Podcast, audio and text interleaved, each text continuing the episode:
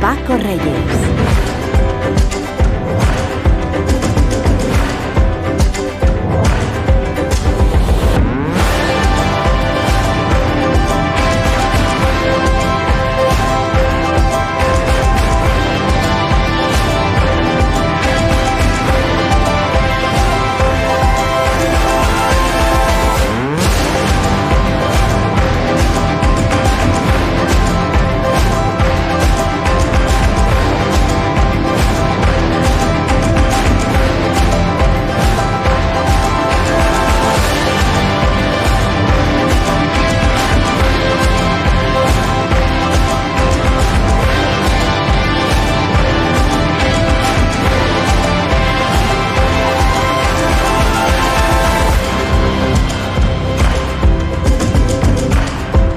¿Qué tal? Saludos y muy buenas noches. Dos horas por delante. Bienvenidos a Radio Estadio Noche. Dos horas por delante que yo pretendía que fueran muy tranquilitas, la verdad. Digo, bueno, vamos a hacer un programa un poquito más liviano después de una jornada una jornada intensa de la, de la Copa del Rey, cuyo sorteo será el próximo lunes, una previa ligerita de lo que va a ser mañana, una entrevistita, etcétera. Y fíjense ustedes por donde como hace menos de menos de dos horas, pues, pues el incendio del post derby de ayer va a subir y de qué manera. Se está inflamando eso más que un globo de helio. El globo de helio, luego, si lo chupas el, aire, hablas, hablas así gracioso.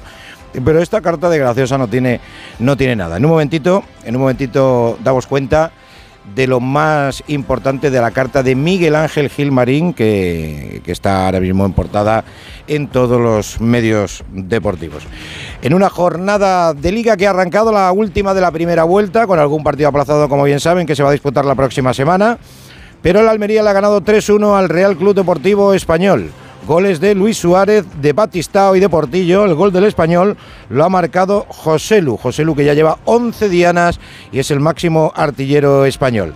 El Almería se queda con 22 puntos. Ahora mismo está 5 sobre el descenso. El español se queda con 23 sobre el descenso. Hablaremos mucho de la jornada de mañana, en especial del Girona-Barcelona, el partido estelar del sábado a las 4 y cuarto. También ha arrancado la jornada número 25 la división de plata. Han empatado a uno el Racing y el Tenerife. En fútbol internacional hoy la noticia es que se han enfrentado el City y el Arsenal en la FA Cup y se ha clasificado el City. 1-0 ha ganado el City de Guardiola al, al, Arsenal de Arteta. Y la mala noticia nos ha llegado desde el Mundial de Balonmano porque España ha caído ante Dinamarca, le ha penalizado la primera mitad y al final 26-23 para Dinamarca. España va a jugar por el bronce mundial el próximo domingo a las 6 en punto de la tarde. Bueno, son muchas las cosas que tenemos por delante, así que vamos a ir saludando a la gente y lo prometido es deuda, desgranar la carta de Miguel Ángel Gil Marín. Recuerdo por qué me enamoré, recuerdo lo que te enamoró, pero estoy llamando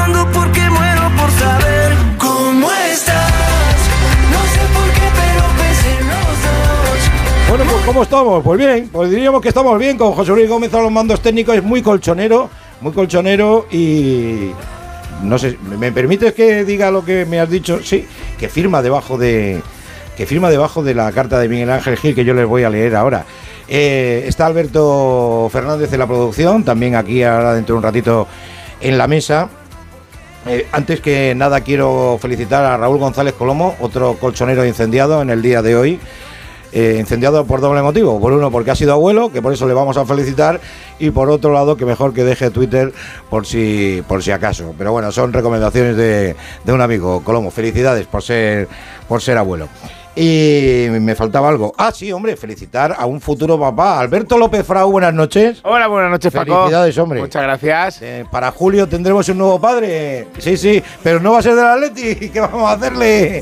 ¿Qué vamos a hacerle, Gómez? Eh, bueno, ya veremos, dice. Bueno, vamos a saludar también a Alejandro Romero. Don Alejandro, muy buenas. Hola, Paco. Muy buenas noches. Este cenáculo hoy tiene... Ya, ya te, muchos motivos para, para, para felicitarse, ¿no? Hay muchos motivos para padres, otros abuelos. Exacto, exacto.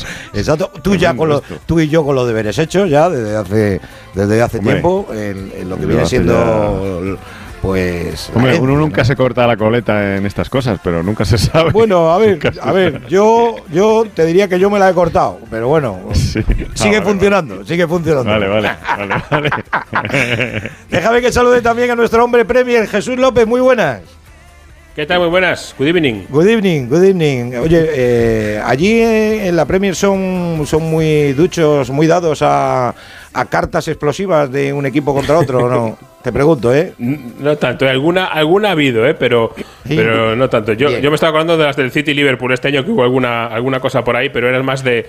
Yo te cuento esto así por lo bajini para que tú luego lo, lo repitas, pero no, no Vale. sale nadie dando la cara. Yo por lo menos lo que agradezco del Atleti es que haya salido alguien dando la cara y decir, yo digo esto. Vale, bueno, ahora la, ahora la leo. Deja- dejadme tan solo que vamos a cerrar, que no quiero tenerlo eh, esperando a Juan Antonio Manzano para que nos haga el balance de esa importante victoria de la Almería 3-1 ante el Real Club Deportivo Español.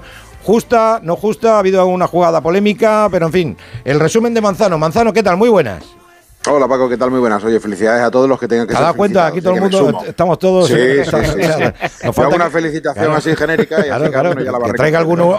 falta una tarta de alguien, pero, pero por lo demás está día de, de- de vino y rosas, que diría Romerales. Sí, señor. Sí, señor. Bueno, pues, eh, pues yo, de- de- hablabas tú de victoria justa. Yo creo que sí, justísima. Fíjate que la primera respuesta de Diego Martínez, técnico del español, reconocía que el equipo había estado mal. Es verdad que hay una parte posiblemente, ¿no? Que el español pues no haya estado al nivel. Yo creo que hay otra parte también donde el Almería ha tenido su mérito porque ha conseguido maniatar y desde el primer instante presionar en campo contrario y buscar en esas virtudes el resultado que al final le ha dado la victoria, ¿no? Al conjunto rojiblanco. Ujú. Eh, muy buen partido ¿eh? del, del Almería, no tanto evidentemente del, del conjunto españolista. Los goles han llegado, bueno, pues en momentos muy, muy claves y muy concretos, además con polémica, como tú decías, ¿no? Primero marcó Luis Suárez, que hoy era titular jugando de nueve, luego en la segunda parte marcaba el Batistaba el segundo, marcaba Portillo también el tercero, luego al final José Lu, eh, ya en tiempo más que de prolongación, colocaba el 3 a 1, una jugada en la que además ha acabado lesionado, veremos a ver si es una lesión importante o solamente son molestias de cara al partido de la semana que viene frente a Osasuna, y luego por medio, pues una jugada polémica, una acción en la que el colegiado considera que puede haber penalti después de la revisión del VAR de Jaime Latre, pero han estado casi cuatro minutos para ver si la raya en la jugada, cómo se gestaba, era fuera de juego o no. Al final sí era fuera de juego, por tanto todo lo después quedaba invalidado, Mm. pero bueno, ha habido su lío porque no se acaba de entender en la grada que estaban revisando. No, sobre, sobre Pero todo que aquí ha, ha fallado el, el- el protocolo, lo digo porque, porque ha llamado al colegiado para dirimir que es fuera de juego, cuando eso se lo tienen que Claro. decir desde, Claro. desde el bar, no el árbitro viendo, viendo el monitor. Pero en fin, Claro. Y, y bueno, pues por lo demás, eh, desde el punto de vista rojo y blanco, pues un eh, primer triunfo de este 2023. Eh, llega al Ecuador eh, en este debut, en este redebut en primera división, superando ya el, el Ecuador a su vez, de lo necesario supuestamente para eh, la permanencia, llega a los 22 puntos. Y ahora que está hablando Rubí, pues eh, reconociendo la satisfacción y la alegría ¿no? del, equipo y de la afición por volver a ver ganar al conjunto rojo y blanco. Y todo esto alrededor de lo que va a pasar de aquí al martes, ¿no? que es el mercado. A, a Die- Diego Martínez se le ha preguntado por qué va a pasar con los fichajes, si van a venir o no, porque además hay alrededor de todo esto el asunto Pacheco, ¿no? si finalmente va a salir de la Almería, si una de las opciones es eh, recalar en el español, eh, en fin, hay muchas Bueno, pues eh, ya. vueltas por ahí por, por ver Hmm. y, y en esa estamos, con una afición rojiblanca, algo más de 11.600 que han terminado disfrutando del triunfo del equipo almeriense. fantástico, pues disfruta tú de la noche de Almería, bonito, cuídate. Muy bien, cuidaros mucho a todos, un abrazo. Bueno, eh, estamos haciendo como, a- como hacen ahora en la tele, estamos dilatando la noticia estrella, que es la carta de Miguel Ángel Gil Marín. Las, las cebao, las Estamos cebao, la gente ya con las orejas Pero- tiesas. Ahí- buenas noches, lo primero. Buenas noches, Alberto. hombre. Hay, hay reacciones ya, ¿eh? Hay Pues si yo pensaba que a estas horas de la noche ya no iba a haber reacciones, pero sí que las hay. Sí, bueno, pues ahora me lo cuentas, ¿no? Dice que, que, que- que- que nos ha llamado Gonzalo Palafox. Correcto. Hombre, Gonzalo Palafox, nuestro, nuestro especialista en temas federativos en cuanto a colegiados se refiere. Eh, Gonzalo, muy buenas. Paco Reyes, ¿qué tal? Buenas noches. Hombre, pues encantado de, encantado de que nos llames eh, para, para, para entrar en el programa, tío. De verdad, te lo agradezco en el alma. Yo te digo una cosa, Paco. eh, a mí me gustaría y seguramente que si hablásemos de otra época, eh, podría ser que tuvieses ahí al presidente del Comité Técnico de Árbitros, es decir, a Luis Medina Cantalejo, ¿no? Eh, hoy le ha pillado en, en Las Palmas a, a Medina Cantalejo, bueno, pero evidentemente hay, hay enfado desde el CTA. Sí. Que en principio eh, no va a responder a esta carta de, Vale. de Gil Pues Marín, espera. pero que evidentemente... que- que- queda- quédate ahí, que no va a responder a esta carta que voy a leer. Es que la han publicado muy tarde, ¿eh? A las 10 menos 10 de la Vale. noche, casi. Sí, han esperado. Ahora han un poquito- bastante. Bueno, el resumen es el siguiente. eh, hemos quitado un poquito, pero, pero co- con todo esto que he dejado, más que suficiente. Re- eh, la carta Miguel Ángel Gil, y ahora nos dice a lo que, la respuesta del CTA que, que nos iba a dar Gonzalo Palafox, es la siguiente. Miguel Ángel Gil dice, cualquiera que lo observe desde fuera puede ver que desde hace décadas casi siempre ocurre lo mismo. Por desgracia, ya no sorprende a nadie, no es noticia. Es algo muy evidente y solo hay que recordar la historia. El Madrid es un club con un entorno muy fuerte, con muchos intereses a su alrededor. Crean tal presión que es normal que afecte a las personas que deben tomar decisiones. Son conscientes de lo que les espera si les perjudican con algún error o incluso con algún acierto. Es habitual la campaña contra quien consideran que les perjudica. Hasta aquí es dura, pero ojo al siguiente párrafo. El sistema es así y desde el Atleti no podemos cambiarlo solos. Debemos competir hasta donde podamos y seguir trabajando para tener un sector más fuerte y más justo con todos los clubes. Ese estadio y el color de esa camiseta no deberían pesar a la hora de tomar decisiones justas. Nuestros jugadores sufrieron ayer en el campo las consecuencias de toda esta presión y eso me indigna como a cualquier aficionado, sea del equipo que sea, que lo que espera es que haya una única vara de medir. Y concluye con este último párrafo. Nos hemos acostumbrado al sistema. Leemos páginas y páginas en prensa, horas de radio y televisión en los días previos a un derby, hablando de que hay que proteger a un jugador determinado de un equipo en concreto.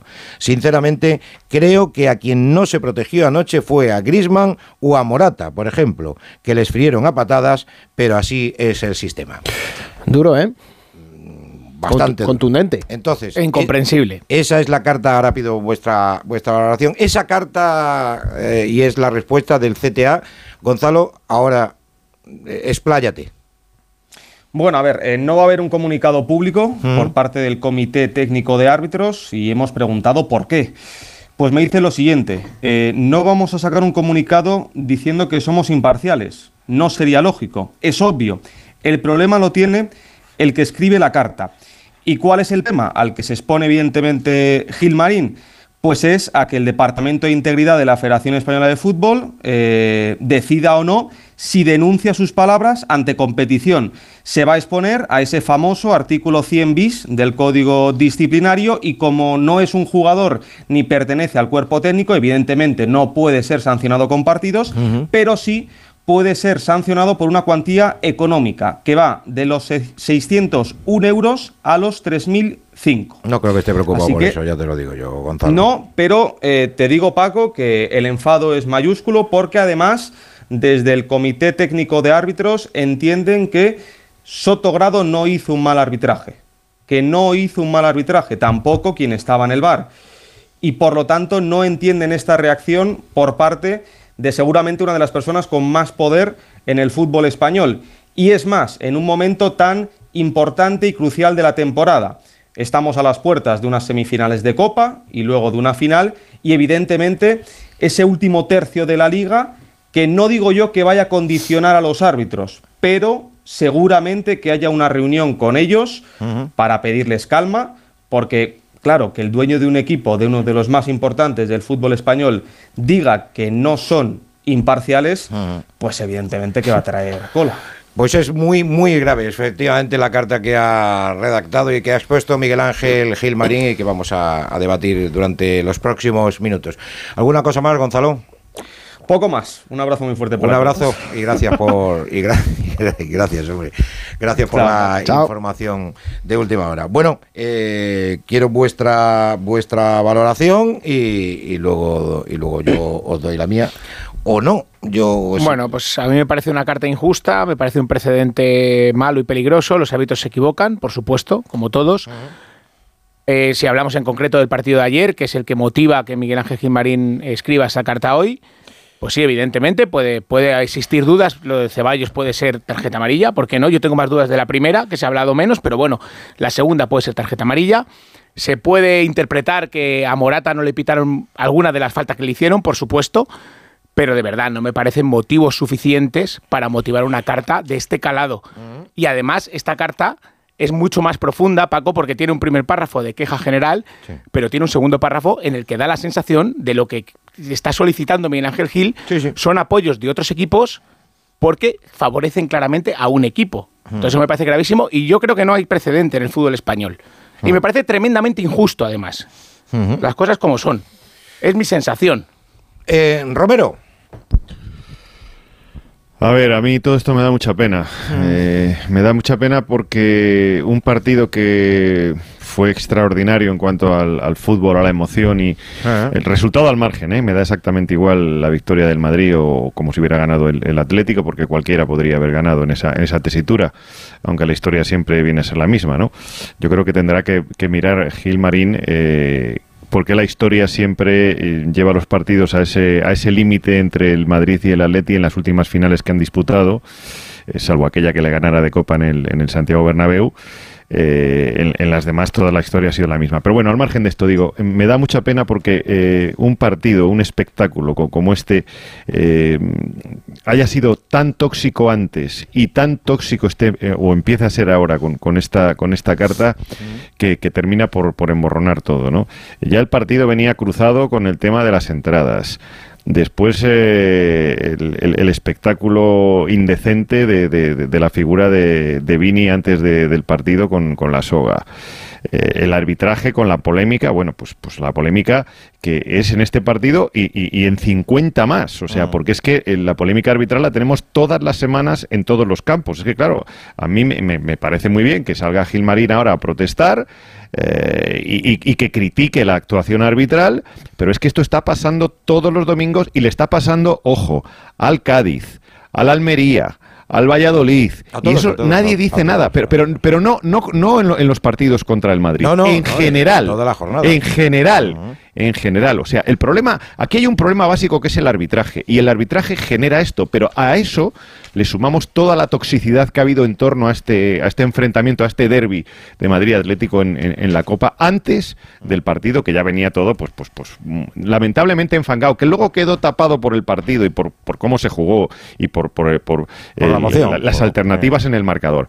Eh, a mí me parece que, que está fuera de, de punto, eh, que sacar esta nota ahora mismo no tiene, no tiene ningún, ningún sentido. Pueda tener su punto de razón en la queja a- arbitral en cuanto a la situación puntual de ayer, pero a mí me cuesta mucho trabajo eh, pensar que un árbitro está mediatizado.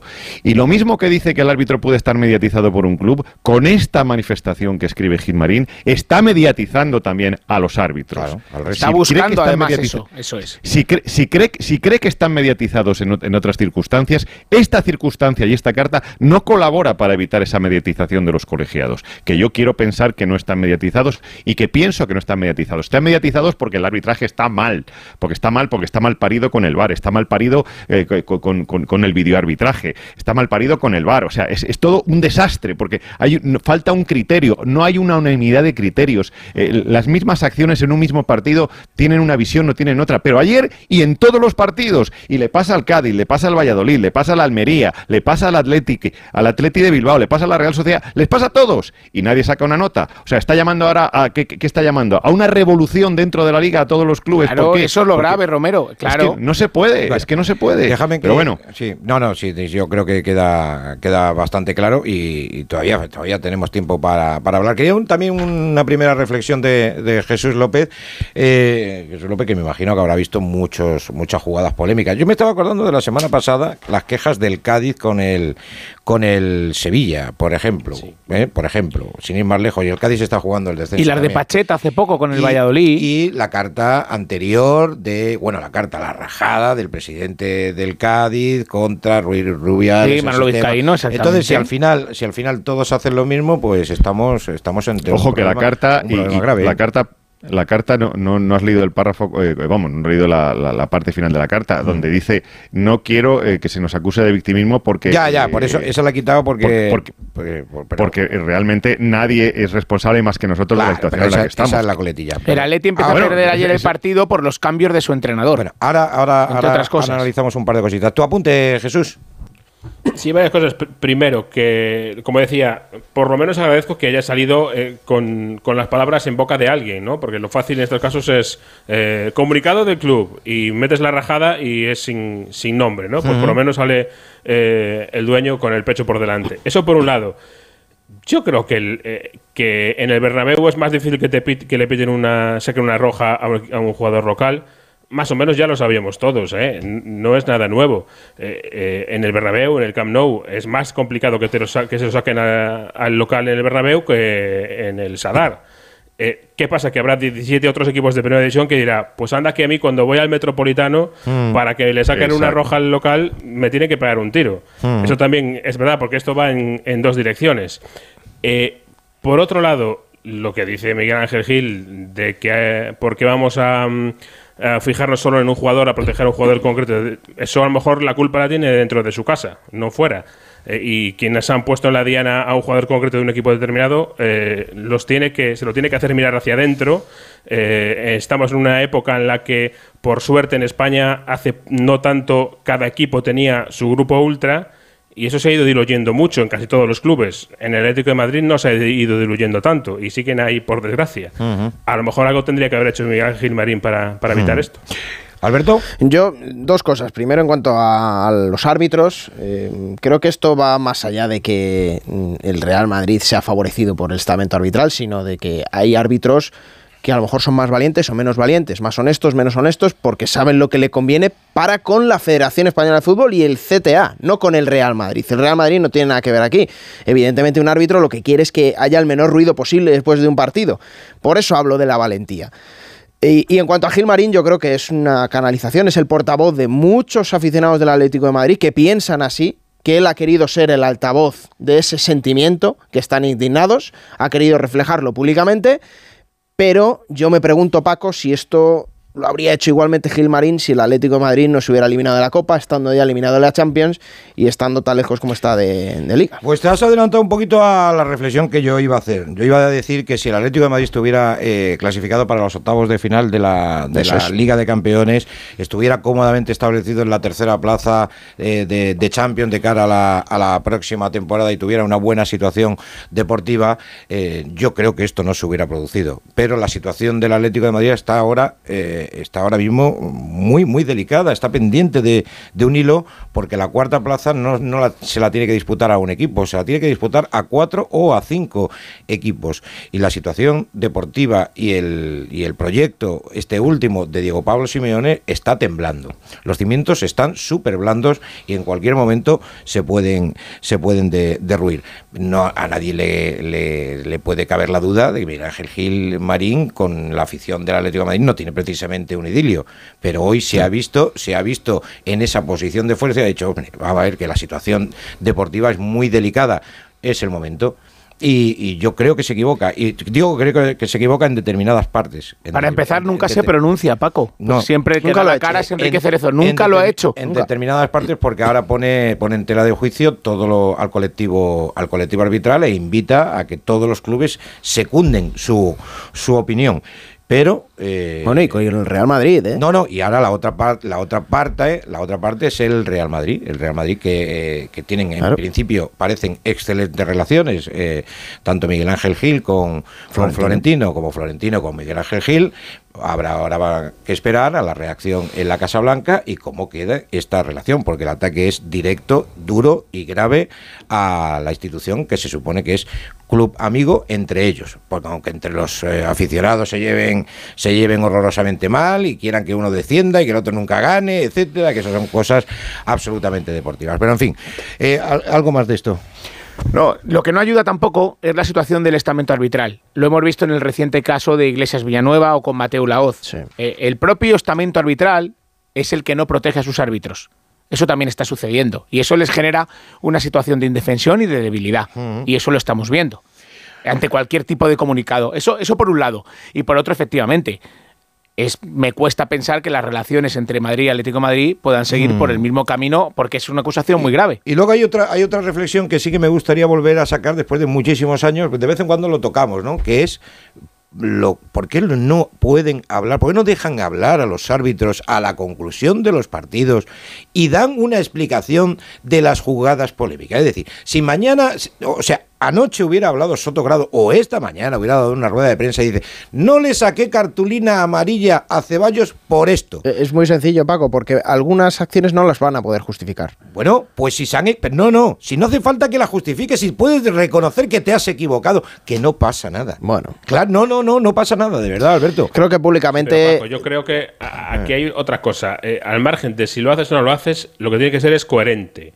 Porque lo que no puede pasar es que de repente algunas sales y otros no. En otras salen el Comité Técnico de Árbitros a decir que fue un error y que han sancionado al, al árbitro. En otros eh, hay silencio.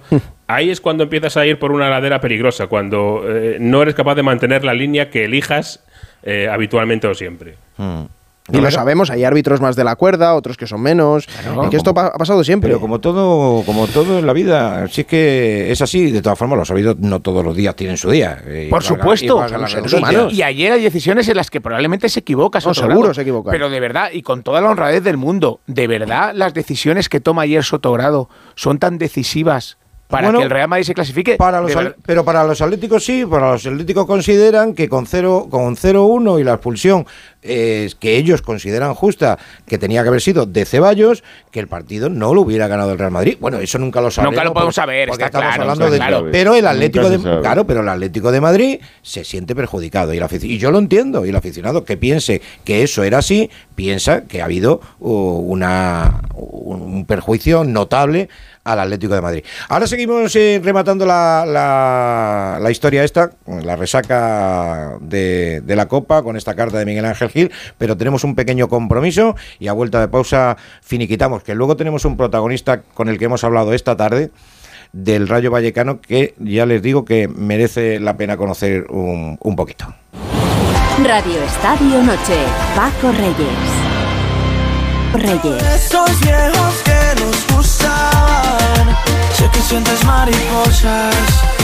No sé si mariposa van a sentir los árbitros eh, en esta jornada, por, por si acaso, ¿eh? Mariposas podrá tener o no eh, en Pamplona el próximo domingo a las 4 y cuarto, Osasuna Atlético de Madrid, Alberola Rojas, que es el trencilla, que diría Romero. Fíjate, Alberola Rojas, Sí. el papelón que tiene Claro. en Pamplona. Espera, espera. Claro. Pero escucha, espera, espera. Medie Jiménez, que está en el bar. Por cierto, que ayer Medie, el, el, el árbitro de bar no, no tiene que intervenir en esas dos jugadas tan señaladas. La expulsión de Ceballos, porque es cartulina amarilla, por lo tanto, el bar no puede entrar. Ni en la segunda cartulina de Savis, porque eh, es también amarilla y por tanto el bar no puede entrar. Entonces, mm, domingo, eh, lo que decía Alberola Rojas y Medie. Y el domingo en el Bernabéu, Melero López y Jaime Latre eh, son los dirigidos, los encargados de impartir justicia, uno en el campo y No otro digas los dirigidos porque ya es lo que faltaba. Bueno, o sea, tío, lo di- bueno, los dirigidos que diría que diría Gil, Gilmarín, ¿no? Eh, A mí me parece un tema muy, muy, muy, muy complicado, muy delicado. Me parecen unas declaraciones o un comunicado gravísimo que vamos a ver dónde lleva esta situación. El fin de semana, obviamente, va a estar marcado por esta carta y por la, supongo que respuesta en el día de mañana, porque ya, ya con a estas horas al Madrid no va a hacer, no creo que haga ningún tipo de, Yo sigo pensando eso, Paco, Mm. sobre la respuesta del Real Madrid, que creo que aquí hay dos cosas, Mm. lo que creemos que va a pasar y lo que debería pasar. Tú a mí me preguntas, yo creo que el Real Madrid no va a emitir ningún comunicado ni va a dar respuesta. Y si me preguntas si debería hacerlo, también te digo que tampoco. Creo que al Madrid no le interesa meterse en esto. Mm, hombre. Habrá, eh, eh, ojo, yo, yo, yo comprendo a aficionados del Real Madrid que se sientan atacados y que esperen alguna reacción pública del Yo- club y de la entidad. creo, creo, fíjate. eh, Por eso digo separar lo que crees y lo que No, no. debería ser. Yo, yo no, no digo lo que debería ser, lo que yo creo, ¿eh? como intuición, una, esto, esto es mera intuición. Yo creo que el Real Madrid va a responder a, a- a lo que ha pasado, porque me parece un ataque muy grave a la Esto institución. ¿eh? Parece de otro fútbol, Paco. Y a mí me gusta siempre mirar atrás porque creo que te da perspectiva para analizar las cosas. Y yo me acuerdo de un escándalo mayúsculo, temporada 88-89, un Madrid Atleti, un incidente entre Bullo, Manolo, Orejuela, Futre, bastante grave, Mm. con Gil Padre y Martín Navarrete, era el árbitro. Mm, malagueño. Y, malagueño, sí señor.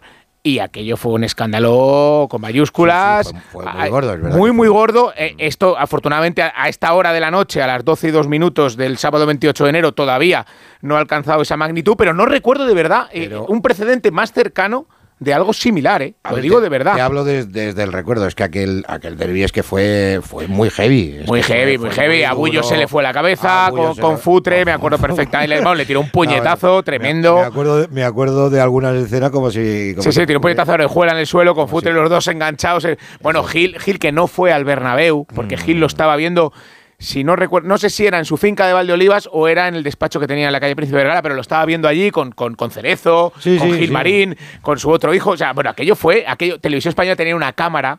¿Ves? con, la- Gil viendo aquel partido. esa- esa el Madrid dejó de hablar a Televisión Española durante mucho tiempo después de aquellas imágenes que se vieron en, en Estudio Estadio. Bueno, fue Esa- una cosa de verdad. Esa es la diferencia, Romero, que si Jesús Gil, que en paz descanse, estuviera hoy al frente del Atlético de Madrid o anoche, hubiéramos tenido ya hoy todo. No hubiera hecho falta hubiera comunicado de hoy. No, comunicado no. Y hubiera sido, hubiera sido la jornada apoteósica para, para, Sí, para sí, nosotros, sí, sí. claro, para nosotros. Pero, Esto pero- no es que parezca de otro fútbol, parece de otro Gil. Parece otra vida. Bueno, Sí, era otro Gil, sí, parece era otro Gil. Era. Gil padre, pero era otro Parece, Gil. parece sí. que se ha reencarnado en, en- Bueno, en este Claro, comunicado. porque a Miguel Ángel además no, no le vemos en estas lides. O sea, es un poco lo que es un poco también lo que decíais antes, ¿no? Que dada la situación del Atlético y cómo va la temporada de torcida, eh, de alguna manera tiene que, que poner eh, bueno pues pues pues toda la, la- la carne en el asador en el sentido de que el aficionado no se sienta ya no solamente decepcionado con, con el rendimiento eh, deportivo del club, sino con, con- con la indefensión que puedan sentir en un momento determinado por las actuaciones eh, arbitrales que entienden como injustas. Que yo eh, entiendo que ayer también el- el- el- pudo ser perjudicado el Atlético, pero, pero no hasta el punto de pensar que fuera determinante en el desarrollo del partido, porque al final eh, el partido se jugó en, en otros términos, ¿no? Y yo no, entiendo que una expulsión pudiera cambiar el partido como, como, como dicen o, o quieren pensar los, los seguidores del Atlético, que igual sí, pero, pero igual no, estamos hablando de fútbol ficción, ¿no? La realidad es que pudieron ser perjudicados por la expulsión, pues sí, probablemente, pero de ahí a montar este, este show, hablar de décadas, que viene sucediendo durante décadas, que es que la, es que la nota habla de, habla de décadas. Sí, sí, décadas, Es que yo no, sí. es que yo, yo no sé, entonces, eh, porque llevan eh, mortificándose durante décadas, ¿por qué no han dicho esto hace ya de décadas? Esto habría que haberlo dicho hace décadas, no ahora. Y, y- y sobre todo llamar a esa revolución, entre comillas, revolución de, de- de- de- de- del fútbol Yo y lo- de los sí, clubes. Yo lo, lo que sí creo que ha habido pues, ha si- ha sido poca autocrítica o críticas a- a- al entrenador del Atlético de Madrid, Mm. que terminó de prescindir de sus dos mejores jugadores, que eran Morata y Antoine Grisman, que en la prórroga no estaban ninguno de los dos. cuando hace el cambio de Morata y vete a Bitzel, aunque no le meta de central, le meta en el medio campo, el mensaje pero- que le mandas al equipo es de irse 30 metros más atrás. Y es lo que pasó. Pero si es lo de siempre, si es lo de siempre. Claro. Es que yo es que le he visto perder tantas finales al Atlético y tantos partidos por eso mismo. Claro, O sea, Alejandro, las, es que- finales de la- la- las finales de Champions, el, el- el Atlético La las segunda sobre eso. todo, la de Milán. La segunda sobre, Sobre todo. todo la o sea, la las pierde por eso. O sea, entonces bueno, eh, es algo que se ha repetido en, en- en- en reiteradas ocasiones. También va- Fíjate, vaya en defensa de Simeone que tal y como estaba el partido el Real Madrid tenía que ir a por el- la eliminatoria. ¿eh? O sea, sea el equipo que seas, Que el sí. Madrid lo iba a encerrar al Atleti. ¿eh? pero, pero tú no prescindes. Bueno, le ha pasado a Tuchel, le ha pasado a Guardiola. Sí, pero le quitaba el delantero que más velocidad tenía para salir al espacio. Porque ¿qué eso es quería verdad. salir a medir a Militao con Grisman y Correa, que son yo- jugadorazos, yo- pero no tienen velocidad para hacer eso? Yo he hablado con algunos eh, amiguetes del Atlético de Madrid y, y- y efectivamente de- hubieran dejado a Antoine Griezmann mm, a- hasta, Cojo. hasta cojo, ¿no? Claro. Porque es la gran estrella, es la gran referencia de- del Atlético de Madrid. Hay cosas que, que ellos no han entendido dentro de la indignación, repito, que tienen con lo que ellos consideran que tenía que haber sido expulsado Dani Ceballos. Desde el bando blanco, la primera cartulina de Dani Ceballos no tenía que haberse la sacado, por lo tanto esa hubiera sido la primera cartulina. En fin, el que no se consuela es porque no quiere y el que no critica es porque no quiere. En, en ese, en ese mundo estamos. Digo, Paco, te iba a decir que me ha escrito un amigo y tiene razón. Eh, venimos del jueves, donde el Real Madrid, saca- el miércoles, donde el Real Madrid saca un comunicado eh, desmintiendo lo de las entradas, el famoso tema que hubo con el número de entradas para el equipo visitante. Emitiendo una noticia de los compañeros del diario Marca. Y es verdad que, bueno, si saca un comunicado por eso, ¿por qué no lo iba a sacar ahora por esto, que es mucho más grave? Hombre, tiene yo, razón. Es que, yo es que creo, creo que va a salir el, el comunicado. Yo Es creo que, no va a sacar un comunicado muy frontal en Madrid. ¿eh? No, no, no, No, creo que pues mira, Jesús, meterse en esto. Eh, Jesús, eh, eh, mira, si hubiera sido un comunicado o una carta medianamente crítica, pero, pero normal, dentro de unos parámetros, de Miguel Ángel Gilmarín, el, el, Real Madrid no hubiera hecho nada. Pero es que la carta es muy dura, con acusaciones muy graves, muy graves, y el Real Madrid como institución no puede permanecer de lado, sinceramente lo digo. Creo que es, una enmienda a la totalidad, está claro. Yo creo que más que de este partido habla en general de, de la historia, habla de la historia, habla de décadas, eh, Jesús, y está poniendo en tela de juicio al colectivo arbitral, está pidiendo que haya una queja generalizada de los clubes de primera división. Es que esto es así. Claro, o sea. No, no, es lo que está diciendo. Eh, pero eh, fíjate, es lo que digo, eh, es que al final se apoya en algo que más o menos sabemos y aceptamos todos. Que a un equipo grande, pues le arbitran mejor que uno pequeño. Claro, pero bueno. Siempre y seguirá siendo. Sí, sí, sí, y seguramente el, aficionado del Real Madrid. Nosotros, porque no tenemos memoria para eso, vamos, yo por lo menos, No me acuerdo, yo, como siempre digo, no me acuerdo de lo que cené ayer, me voy a acordar de, de la semana pasada, ¿no? Pero seguro que los fanáticos y los que están permanentemente al día de sus equipos, tú le dices a los del Madrid, errores arbitrales en contra del Madrid en el último año y te empiezan a decir este día, este día, este día, este día. Pero el este problema es vivir permanentemente el fútbol bajo el prisma arbitral. Ah, Ese es el problema. y eso en España es una enfermedad. Es evidente que, literal que eso no, que eso no Claro, es que eso no, ayuda. Es un parche, es un argumento para la derrota. Claro, pero sí, claro, efectivamente, pero igual de injusto porque al final, mm. al final de una temporada de liga de 38 jornadas, los árbitros te dan y te quitan y de verdad tú acabas donde mereces acabar por méritos deportivos. Y eso es así desde que el mundo es mundo. que en un partido puntual, ¿eh? yo sí, Jesús, yo creo que en un partido puntual te puedan perjudicar, por supuesto. Pero si tú los partidos anteriores lo has hecho bien, esa derrota no es tan grave. Quiero decir que al final, de verdad, los errores se compensan. Y yo, si algún día pienso que los árbitros de verdad están premeditados, para perjudicar o favorecer a un equipo, mm. cerramos el chiringuito y nos vamos todos. pero fíjate una cosa, vamos a ¿Pero qué estamos queriendo decir? ¿Que Sotogrado es un corrupto? ¿Que Sotogrado fue de forma voluntaria a perjudicar al Atlético de Madrid? Pero nos estamos volviendo locos. No, yo creo que dos cosas. E, efectivamente, no hay, no es que haya un, eh, precisamente hay el, el, árbitro que va contra tu equipo en concreto, no, justamente. Qué casualidad que es contra el tuyo. Pero tampoco es verdad que los errores se acaban cancelando entre sí, porque precisamente porque los errores ocurren de forma aleatoria, es un, es un eh, factor más del juego y te puede tocar un año en que te vengan los errores todos en contra y te vienen en contra. No es verdad que al final del año todos los errores se vayan a, se vayan a cancelar o se vayan a compensar. Hay veces que sí y hay veces que no. Y saldrás ganando o saldrás perdiendo porque es aleatorio. Eso no significa que los árbitros estén contra ti, contra tu club en concreto y ella siempre, porque es algo que, tiene mucha mucha popularidad. No, no, es que los árbitros no, no les gustamos nosotros, molestamos, ¿no? No es verdad, pero tampoco es verdad que al final del año todo quede a cero, porque no, no, a ver, a cero no puede quedar porque siempre hay algún equipo perjudicado. y el Cholo, entonces sí que sería sospechoso. Y el Cholo Jesús no puede decir en rueda de prensa que quita a Morata porque no le estaban pitando ninguna falta. Pero qué justificación es esa. Pero qué justificación es esa. Aunque, aunque le hicieran faltas que no pitara. O sea, que no quitas al delantero que te permite salir a la contra, que te permite hacerle daño al Madrid, porque no le están pitando faltas. de verdad me parece, de verdad lo digo, eh, me parece surrealista. Sí, no, a ver, está claro que la idea no es, serio. buscar eh, una justificación en otro sitio. Y, la carta de, esta noche tiene una parte en eso, obviamente, en quitarle presión de encima al equipo y sobre todo al entrenador ahora mismo. Eso, eh, vamos, cae de cajón. Mm. Romero. No, no. Eh, en, la no, no, en, la carta que dice que, se, han acostumbrado al sistema, eh, que leen páginas en, prensa, horas de radio, televisión, los días previos hablando de que se hay que proteger a un jugador no le falta razón, en cierto modo no le falta razón. O sea, eh, muchas veces los propios medios somos culpables de, crear un, caldo de cultivo eh, que pueda tener hasta cierto punto una eh, pues que pueda mediatizar de alguna manera las actuaciones arbitrales. No, no, lo, no, digo que no, no digo que no, pero yo entiendo que, un árbitro cuando está en el terreno de juego lo primero que quiere es acertar.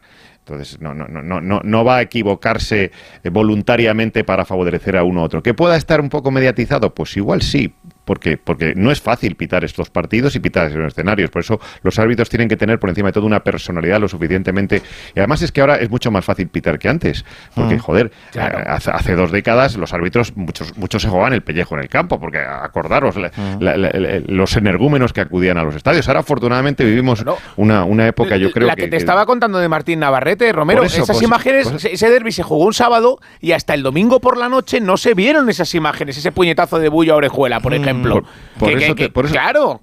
Por eso te digo que ahora los árbitros están súper protegidos en el sentido de, que la gente, yo creo que es mucho más, eh, mucho más sensible eh, y, sobre todo y especialmente que en los campos eh, no, no, hay el riesgo de antes, ya no hay vallas, ya, ya la gente no salta al campo, ya no, no hay lanzamientos de objeto. Rara vez, rara vez, casi nunca. Entonces yo creo que el árbitro ahora está súper protegido también por, por las imágenes de, de, televisión, que muchas veces también se vuelven contra ellos, pero que bueno, que, que como que está, el, estamento arbitral ahora tiene otra protección, ya no es como antes, como si Andújar lo comenta muchos días en, los partidos, dice, joder, es que en mi época, claro, es que en su época se jugaba en el bigote, porque te tiraban un botellazo, te, saltaba un trastornado, un tara en un momento determinado y, tenías un lío, o sea, y eso lo hemos visto en los campos, o sea, eh, y, sin ser árbitro. Los escudos de la Policía Nacional, eh, claro, claro saliendo los escudos, claro. acordaros, eso ya no se vive, entonces el árbitro tiene que tener la suficiente personalidad para no verse influenciado ni por eso, ni por la prensa.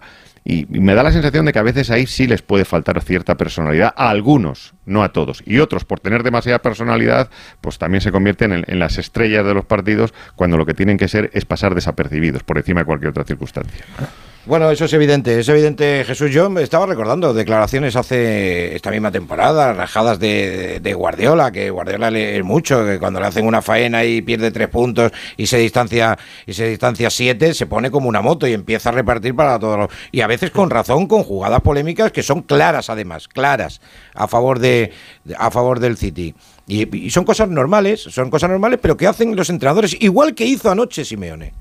Simeone ayer lo consideró y lo hizo y lo hizo público en la sala de prensa y luego le contesta Ancelotti. Me parece muy bien, es el juego de los Bueno, pero eso es otra cosa, claro. Claro, Exacto. Pues, eso, ya, es otra cosa, no un comunicado más de 24 horas después en frío y así. Hablando de comunicado y que con esto cerramos, que si no se me empieza a echar eh, el tiempo encima y hay, y hay más cosas. Yo me imagino que la gente de que no sea de Madrid, del Atlético, pues, bueno, y del Barça también, que los del Barça estarán disfrutando de lo lindo. Ahora dentro de un ratito vamos a estar en en, Barcelona para la previa de mañana del líder, en Montilivi ante el Girona. Eh, que me dice Pereiro que no va a haber comunicado. A ver, Alberto, muy buenas.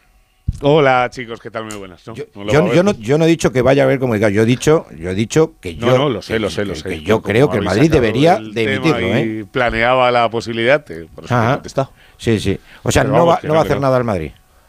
No, no, ahora mismo. Como, si no existiera. Como si no existiera. Cómo, va este tipo de historias, ¿no? Pues sí, y cuando, y cuando vean mm, que el 80% del madridismo le reclama eh, una respuesta dura y contundente a Florentino Pérez, ¿seguirán en la misma postura? Pregunto, sí, ¿eh? sí, yo creo que sí. Eh, porque al final, ya sabes que el aficionado puede pedir 50 millones de cosas, pero el Madrid en este tipo de historias no va a entrar. O sea, entra para eh, desmentir informaciones cuando tienen que ver con fichajes y todo este tipo de cosas, pero eh, guerras con Atlético Madrid para eh, insinuar que el Madrid gana por los árbitros o que hay un trato de favor, pues uh si se le da importancia, pues eso que pierde el Madrid y no lo va a hacer. Bueno, pues mañana mañana estamos aquí, ¿eh? para lo que haga para lo que haga falta. Y, y, el domingo partidazo, Real Sociedad Real Madrid. Vamos a ver, vamos a ver, vamos a ver, porque ya hemos dicho que va a estar en el arbitraje Melero López, Jaime Latre, que estarán ahora 48 horas los hombres pues, preocupados, preocupados de lo que se pueda decir, etcétera. Cuídate, descansa, Pereiro. Un abrazo, un abrazo, un abrazo, cuídate. Bueno, a vuelta de pausa, lo prometido. Eh, hemos charlado esta tarde Raúl Granado y, yo con, una de las grandes estrellas del Rayo Vallecano, que igual, igual está en la lista de la selección del nuevo seleccionador nacional. Pero igual. Radio Estadio Noche. Bueno, vamos a saludar a Raúl Granado, hombre, nuestro hombre de, del Rayo Vallecano que que bueno, que, es protagonista, él y, él y el Rayo Vallecano, porque es que están haciendo un temporadón espectacular. Juegan el próximo lunes, es el último partido de la última jornada de la primera vuelta en Villarreal. Atractivo partido, sí señor, Villarreal Rayo Vallecano. Eh, Granado, muy buenas. ¿Qué tal, Paco? Buenas noches. ¿Cómo está usted? Pues muy bien, eh, deseando ver ese partido. La verdad que sí, es, la verdad que eh, sí, sí, sí, sí. es de lo atractivo, ¿no? El fin de semana pasado ya nos pasó en ese enfrentamiento del Rayo contra la Real Sociedad en Vallecas, dos equipos que eh, juegan a, a cosas interesantes Me y gusta. yo creo que este Villarreal de Quique Setién también tiene pinta de que A ratos, a eh, el un Villarreal, partido- el Villarreal va a ratos, tiene ratos muy buenos y de repente desaparece. Eh, pero, pero bueno, son dos equipos que juegan bien al fútbol. Para mí los que mejor juegan eh, son el Rayo y la Real Sociedad, ahora mismo, eh, a día de hoy en la, en la liga. El fútbol que, que ves un partido del Rayo y de, y de la Real y te quedas a verlos porque juegan muy bien al fútbol, da gusto, da gusto verlos. Bueno, ¿y qué me cuentas, Granado? ¿Por qué estás aquí? Bueno, pues te cuento que tenemos a un protagonista importante, que ya sabes que esto cada vez es eh, más complicado y más extraño, pero Vallecas sigue siendo una aldea gala en el que Ah. se- podemos seguir hablando con sus jugadores.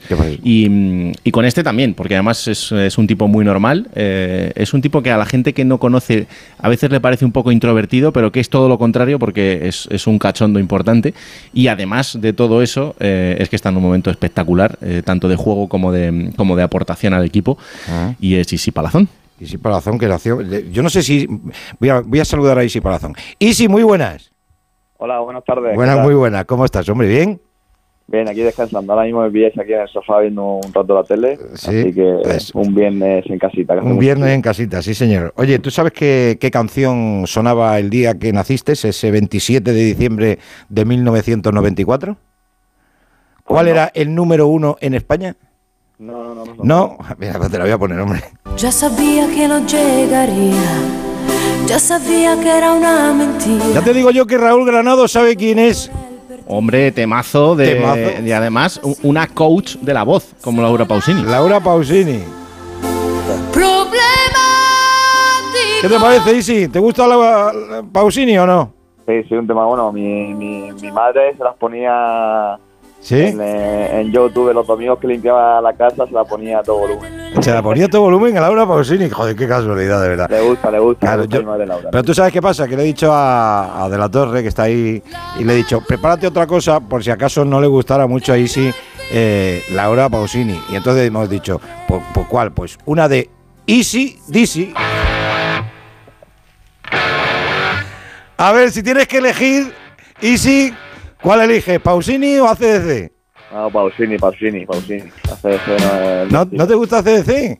No, no es mi estilo, no es mi estilo. Te- pero escúchame, trabajando en Vallecas con, con el No. heavy metal que se mueve en Vallecas y se ha movido toda la vida.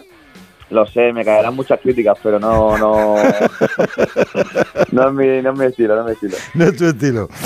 Bueno, Isi, que, mm, que, que te coges, eh, coges la ficha de Isi y es que si es que es un niño. O sea, es que, es que, claro, llevamos viendo mucho tiempo a Isi, pero es que Isi Palazón tiene 28 años y, a lo mejor lo, de- lo del pelo no ayuda demasiado, Isi, pero es que estás en la flor de la vida.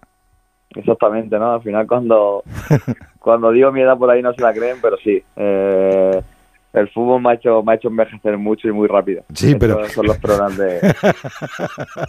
Pero bueno, Pero bueno, escúchame, también, también intento engañar por ahí a algunos, intento cobrarle la edad que no es, así que bueno. Claro, claro, no, eso me pasaba a mí. Yo desde chico me ponía más para ligar y ahora me los intento quitar. Eh, pues, pues, eh, Esto es, es ley de vida. Oye, ¿no tuviste, no tuviste ahí un, déjà- o sea, un poquito de, de tentación cuando estuviste en Turquía? Nada, cero. No, no, no, que va. Hay que aceptarse cada uno como sí, es. señor. Sí, Esto señor. viene de casa, esto viene de casa. Ya, yo ya a los, cuando tenía ya 20, 21 años ya me empezaba a notar que aparte esto viene hereditario de mi familia paterna. Sí, Así que nunca he tenido complejos, sinceramente. Me parece muy bien. que Sí, señor. iba a llegar la hora y, bueno. y llegó. Y llegó una, la- una, una curiosidad muy importante porque no terminaba yo de, de raparme y demás. Y cuando fiché la Ponferraina, ¿Eh? Eh, veía a Yuri, a Yuri lo veía Sí. todos los viernes antes de, de empezar el fin de semana, lo veía pasándose la máquina al cero. Y un día fui ahí al Carrefour ahí de Ponferrada y digo, va, este es mi día. y a partir de ahí empecé a coger la, la manía también de, de raparme siempre a último de semana y a partir de ahí pues hay, que- hay que tomárselo con naturalidad. Ah, eso sí. Y lo que te ahorras, y lo que te ahorras en peluquería. Y sí. Exactamente, ¿eh? exactamente. Peluquería, champú. Bueno, eh, después de, de- de estas durísimas preguntas va la de Granado, que, que seguro que tiene alguna curiosidad eh, deportiva. Yo también, eh, que ahora te, ahora te preguntaré. Eh, Granado, ¿qué tienes, ¿qué tienes que preguntar? ¿Qué curiosidad tienes eh, para Isi? Pues mira, eh, es verdad que el, el equipo yo creo que mm, la temporada pasada ya eh, nos dejó a todos asombrados con lo que con lo que consiguió, sobre todo por la manera ¿no? de, Sí, sí. de jugar al fútbol y de hacer las cosas, y más llegando a una semifinal de Copa del Rey. Pero es que esta temporada, eh, para mí el Rayo se ha convertido en, en ese equipo diferente, en ese equipo en el que tú sabes que cuando ves sus partidos van a pasar cosas. Y generalmente además cosas divertidas. Entonces, eh, yo lo que le quería preguntar a Isi es cómo el jugador entiende eh, que la forma en la que tiene el míster de ver el fútbol es la correcta y sobre todo cómo sabe que aunque las cosas vayan mal o salgan mal, eh, ese es el camino y nunca deja de hacerlo, porque es que este grupo no ha dudado nunca de su idea de fútbol. Bueno, al final lo más importante es creer en el, en el- en el entrenador, ¿no? Yo creo que, que los jugadores creemos en él porque a los hechos está, ¿no? Que hemos ascendimos con él de segunda a primera, después logramos el objetivo de mantenernos y este año las cosas siguen yendo siguen yendo igual o mejor, ¿no? Creo que el equipo ha dado un pasito adelante, un pasito adelante. Sí que es verdad que el año pasado eran muchos jugadores nuevos que estábamos en, en primera división y bueno, ese respeto, ¿no? Que le tiene a algunos algunos rivales, ¿no? Por ser la primera vez que te enfrentas, pero yo creo que este año el equipo en general ha dado un paso adelante y creo que bueno, eh, el fútbol que hacemos es un fútbol vistoso, un fútbol atrevido, un fútbol de, de cantera atlética como el míster y bueno, estamos muy muy contentos por, por los resultados que estamos teniendo. ¿Cuál, se- ¿Cuál sería la mejor virtud que destacarías tú en, en Andoni Iraola, Isi? Pues sobre todo tácticamente, ¿no? Yo creo que tácticamente trabaja muy bien en todos los partidos eh, y yo creo que eh, yo personalmente salgo a jugar cada partido sabiendo lo que tengo que hacer en defensa y en ataque y al final eso te da una seguridad y una confianza que bueno es lo más importante en el juego. Oye, ahora mismo estáis a, a cinco de la Liga de Campeones. eh, es verdad que, bueno, eh, el sueño de la Liga de Campeones, pues que pues es ahora mismo una utopía económicamente hablando por el, por el presupuesto que tiene el Rayo Vallecano, pero al no tener la presión de, de tener que luchar por algo en concreto, porque, por ejemplo, por evitar el descenso como está haciendo ahora mismo el Sevilla, que en teoría tenía que estar ahí arriba, a vosotros lo que os vaya viniendo, ¿no? ¿Por qué no soñar con estar el año que viene en Europa? No hay hay mucha hay mucha rivalidad este año, pero por eso por eso el Rayo no tiene esa presión que a lo mejor tienen otros, ¿no? Como por ejemplo el Atlético de Madrid. Sí, bueno, al final cada, cada club opta por, por cosas diferentes, ¿no? Nosotros lo tenemos muy muy claro, queremos aprender también de los errores que tuvimos el año pasado, ¿no? Que al final, bueno, ya sabemos todos, la segunda vuelta al final se nos, se nos atragantó un poco y por eso no queremos ver la clasi- clasificación en ningún momento. Sabemos que estamos Ajá. en buena posición, pero sabemos que aún quedan muchos puntos para tener eh, eh, la salvación, que es nuestro primer objetivo. Sí. Y después, si tiene que venir algo, bienvenido sea. Pero lo primero es lo primero y lo que tenemos que intentar conseguir entre todos, que es- son esos 40 puntos. Claro que sí. Es que al final eh, eh, parece que la permanencia, eh, a- no digo a vosotros internamente, pero incluso a veces, desde el punto de vista del aficionado o desde el punto de vista del- de los medios de comunicación, como que ya se ha quedado corto. Y, y ese sigue siendo el objetivo real de este equipo, que es uno de los presupuestos más bajos de la categoría. Ahí sí. Sí, exactamente. Al final llevamos dos temporadas muy buenas, ¿no? Y la gente un poco, pues, eso, se, se, se- se ilusiona, ¿no? Pero bueno, eh, los jugadores también estamos para, para eso, ¿no? Para, para ver la realidad, que hay equipos, por ejemplo, que el Sevilla seguramente saldrá de abajo, hay equipos muy buenos que ahora mismo están en, en mitad de tabla hacia abajo y bueno, eh, nosotros sí que es verdad que estamos haciendo las cosas muy bien, pero vamos a ver. Ah. Eh, pero es como tú dices, ¿no? Somos un equipo también humilde, uno de los presupuestos más bajos de la categoría, así que vamos a tener los pies todos en el suelo, tanto jugadores como, como aficionados. Que la ilusión nosotros la tenemos, eh, no le vamos a quitar la ilusión a ningún vallecano. eh, Oye, y, pero a- que sí. primero hay que intentar eh, conseguir el primer objetivo. y hablando hablando de ilusión, y si somos, yo creo que cada vez somos más, ¿eh? los que pensamos que, que Isi Palazón mm, se merece una oportunidad en la selección española. Hay mucha gente que ya mm, vio que en la meritocracia antes de la lista del Mundial pues eh, faltaban entre otros jugadores eh, Isi Palazón, pero bueno, eso ya es, es agua pasada. ¿Te ilusiona vestir la camiseta de España e intentar tener una aventura con la selección? Hombre, claro que sí, ¿no? Al final para, cualquier jugador vestir la camiseta de su país el, el- lo mayor que, que- lo mejor que existe, ¿no? Y para mí la ilusión eh, eh, pues aún la tengo, eh, estoy en buena dinámica, no, no solo yo, ¿no? Yo siempre hablo cuando me dicen de y si selección siempre intento Claro. ser cauto y, y poner también en valor el, el trabajo de todos mis compañeros. Yo creo que no, no solo yo, sino cualquier compañero que está haciendo este año una gran temporada podría ir perfectamente a, a la selección. Mm, Bueno, pero yo, me, yo, yo creo, Raúl, que, que es algo que, que está en el ambiente, ¿no? Que las dos temporadas que lleva Isi son, son brutales.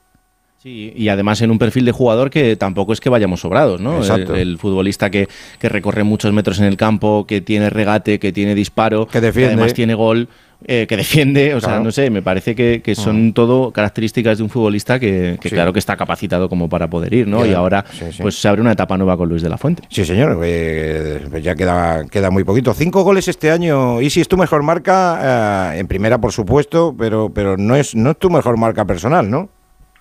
No, ya hice con la Ponferradina, cuando ascendí a segunda división, ya hice 10-12 goles, creo recordar. Sí. Y bueno, yo lo dije a principio de temporada, ¿no? que este año quería mejorar sobre todo en estadísticas, en dar un paso hacia adelante, intentar ya ayudar más con números a, a mi equipo. Eh, crucemos dedos, ¿no? Que, que esta racha dure mucho porque será también Ujú. bueno para, para el equipo. Así que ojalá que dure mucho. Aprovecho la presencia de, de Granado para preguntarle por un compañero tuyo cómo está la situación. Pues ha hablado muchísimo esta semana, como es otro jugador que puede apuntar a la selección perfectamente, como es Fran García. ¿Cómo está la cosa con, con Fran, eh, Raúl?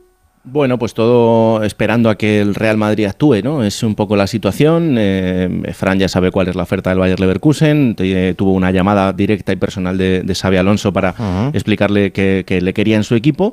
Y ahora mismo, pues eh, siguen esperando las tres partes a que el Real Madrid decida si va a ejercer ese derecho de tanteo y por tanto Fran se queda cedido hasta final de temporada en el Rayo, que es su deseo o no. Y yo no sé, Isi, cómo le, cómo le veis también estos días, ¿no? Porque imagino que eh, es, es complicado psicológicamente también para el futbolista seguir pensando en que tiene que jugar un partido contra el Villarreal, pero que a la vez tiene todo este jaleo en la cabeza.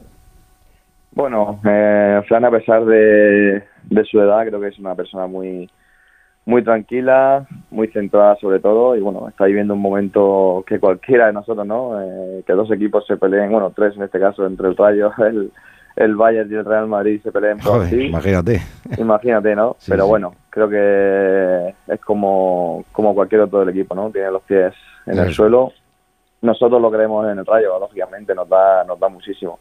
Pero también queremos lo mejor para él, lógicamente. Y creo que, bueno, eh, lo mejor para él pues, sería seguir creciendo en el tema futbolístico. Y bueno, seguro que le vendrán, eh, si no este año, años posteriores, seguro le vendrán eh, momentos muy, muy bonitos como futbolista. Oye, dos preguntas y dos curiosidades que tengo en torno a tu futuro deportivo. ¿Terminas contrato en 2025 con el Rayo? Es- correcto. correcto, en 2025. ¿Y cuál es tu cláusula de, de rescisión? ¿Y sí? Pues yo creo que son 25 millones. No le hago mucho caso las cláusulas de restricciones, ah. la verdad. 25 negociables, ¿no, Granado? Como, como No, todo. no, no, empresa no negocia ni un céntimo. No me digas, ¿sí? No, no, no, no. 25 kilos, joder, bueno, bueno. Pero tú estás bien en Vallecas, ¿no? Tú estás ahí... Sí, yo estoy feliz en Madrid, estoy cerca de mi casa, vivo Ajá. con mi pareja, mi mujer tiene aquí Pues entonces- trabajo, así que estamos muy contentos. Como mucho te irías a Cieza, ¿no? Hombre, a Cieza me lo pensaría, está y el Mago Pot de presidente, están haciendo buena campaña en tercera, así que bueno, también me lo pensaría, según, según, según, según lo que me den. Oye, tú sabes, sabes, sí, sí, que, que, que metes en la Wikipedia personalidades relevantes de- deportivos de, de Cieza y solamente aparecen 10 y uno de ellos eres tú y otro es un mito con José Antonio Camacho. José Antonio Camacho, sí, sí, me lo dicen, me lo dicen mucho, sí que es verdad que no tengo la oportunidad, bueno, no he tenido la oportunidad de conocerlo personalmente. Un fenómeno, un fenómeno, la verdad. Pero sí que es verdad que he conocido a sus hermanos, sobre todo a su hermano Pedro, que falleció hace, hace poco. Eh. Y bueno, eh, yo creo que le, le queda poca también familia y encía, pero bueno, le mando un saludo también a, a mi paisano. Claro, coño, y una estatua ¿eh? en Cieza. Una para ti y otra, y otra para Camacho, sí señor. Bueno, Granado, que, mm, que nada, que, que- que gracias por, por la gestión, que gracias a, No, gracias a él. Gracias a Isi por, por atendernos, que como ven ustedes, mm, pues lo que siempre digo, que no nos comemos a nadie, que se trata un poco de conocer a los personajes y, Hay de, de que, todo, ¿eh? y de que ellos, bueno, sí es verdad que hay de todo, pero bueno, nosotros especialmente... Hay, hay- hay- hay de todo. Yo la verdad que he estado muy a gusto con vosotros ahora esta tarde. Pues nosotros nos alegramos porque ha sido un placer escucharte. Pero, pero bueno, no te voy a despedir como tú pensabas, no te voy a despedir con, con, con, con- ¿cómo era? Pa- con- con la canción de- que se me ha olvidado ya. Laura Pausini. De- de- no te voy a despedir con Pausini porque te veo más rockero. ¿Qué quieres que te diga, Isi? Venga, pues métele, métele caña a eso. Que mucha suerte, mucha suerte. y muchas gracias, un Isi. Gracias. Un abrazo, Granado. Un abrazo. Adiós, grande. bonito. Adiós. Cuídate. Chao, chao.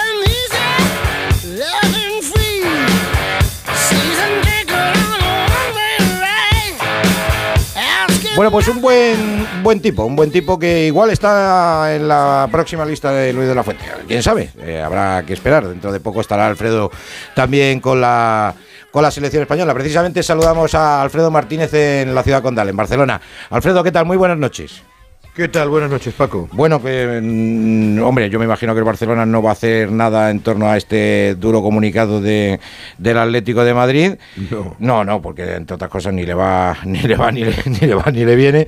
Pero, pero bueno, no deja de, de- de ser noticia relevante que al final puede tener su influencia eh, en el devenir de, de determinados partidos. Así que Sí, sí. esto, esto ya sabe cómo es el, eh, el puente aéreo. Lo que pasa es que ahora el puente aéreo se ha, se ha quedado aquí Va en por- Madrid directamente. va por rachas, ¿no? Sí, es verdad. Fíjate que eh, al, al Barcelona se dio esta semana la curiosa circunstancia, curiosa, para algunos será más grave que, que a Dembélé no le expulsaran por una entrada el domingo y Ah, que Getafe, sí. en el partido cooperó si le costara la cartulina amarilla a Brais Méndez. Bueno, esto va, va en semanas y eso que era precisamente Gil Manzano, ¿no? El árbitro Sí, sí, del partido, que es por verdad. cierto no lo vio él, le tuvieron que llamar del, del bar para, Bueno, para tomar la decisión. lo- Pero ya- sí, bueno, lo- lo yo creo que, ¿sabes qué pasa?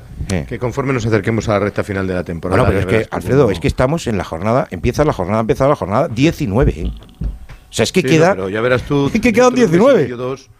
Sí, sí, pues, pues conforme se vaya acercando al final y las decisiones sean Sí. de muchísimo calado, ya verás tú, porque yo siempre digo, eh, mucho- hablamos mucho de la Liga, de los grandes, del Madrid, del Barça, pero descender a segunda división es Sí, durísimo, eso ¿eh? es- es y, durísimo, un, durísimo. y una decisión que le mande al Cádiz, al Español, a, a cualquier equipo de Mm. a segunda división es tremenda, ¿eh? porque eso es muchísimos más millones y muchísimo más difícil de recuperar. Por eso os digo que, que hay que ponerse en la piel de todos los equipos. ¿no? Sí, señor, y además que, que- que está habiendo muchos errores esta, esta temporada. Bueno, mañana ya lo decimos de pasada, Muñiz Ruiz, eh, el árbitro, y en el bar, Munera Montero, así que tanta paz lleven como paz dejen en el, en el, en el estadio de Montilivi. Como descanso de... Exactamente. Bueno, vamos con la última hora, tanto de, del Girona, que por cierto, el Girona ha traspasado, bueno, se ha, le ha dado la carta de libertad a Samu Sí. Said, ¿no?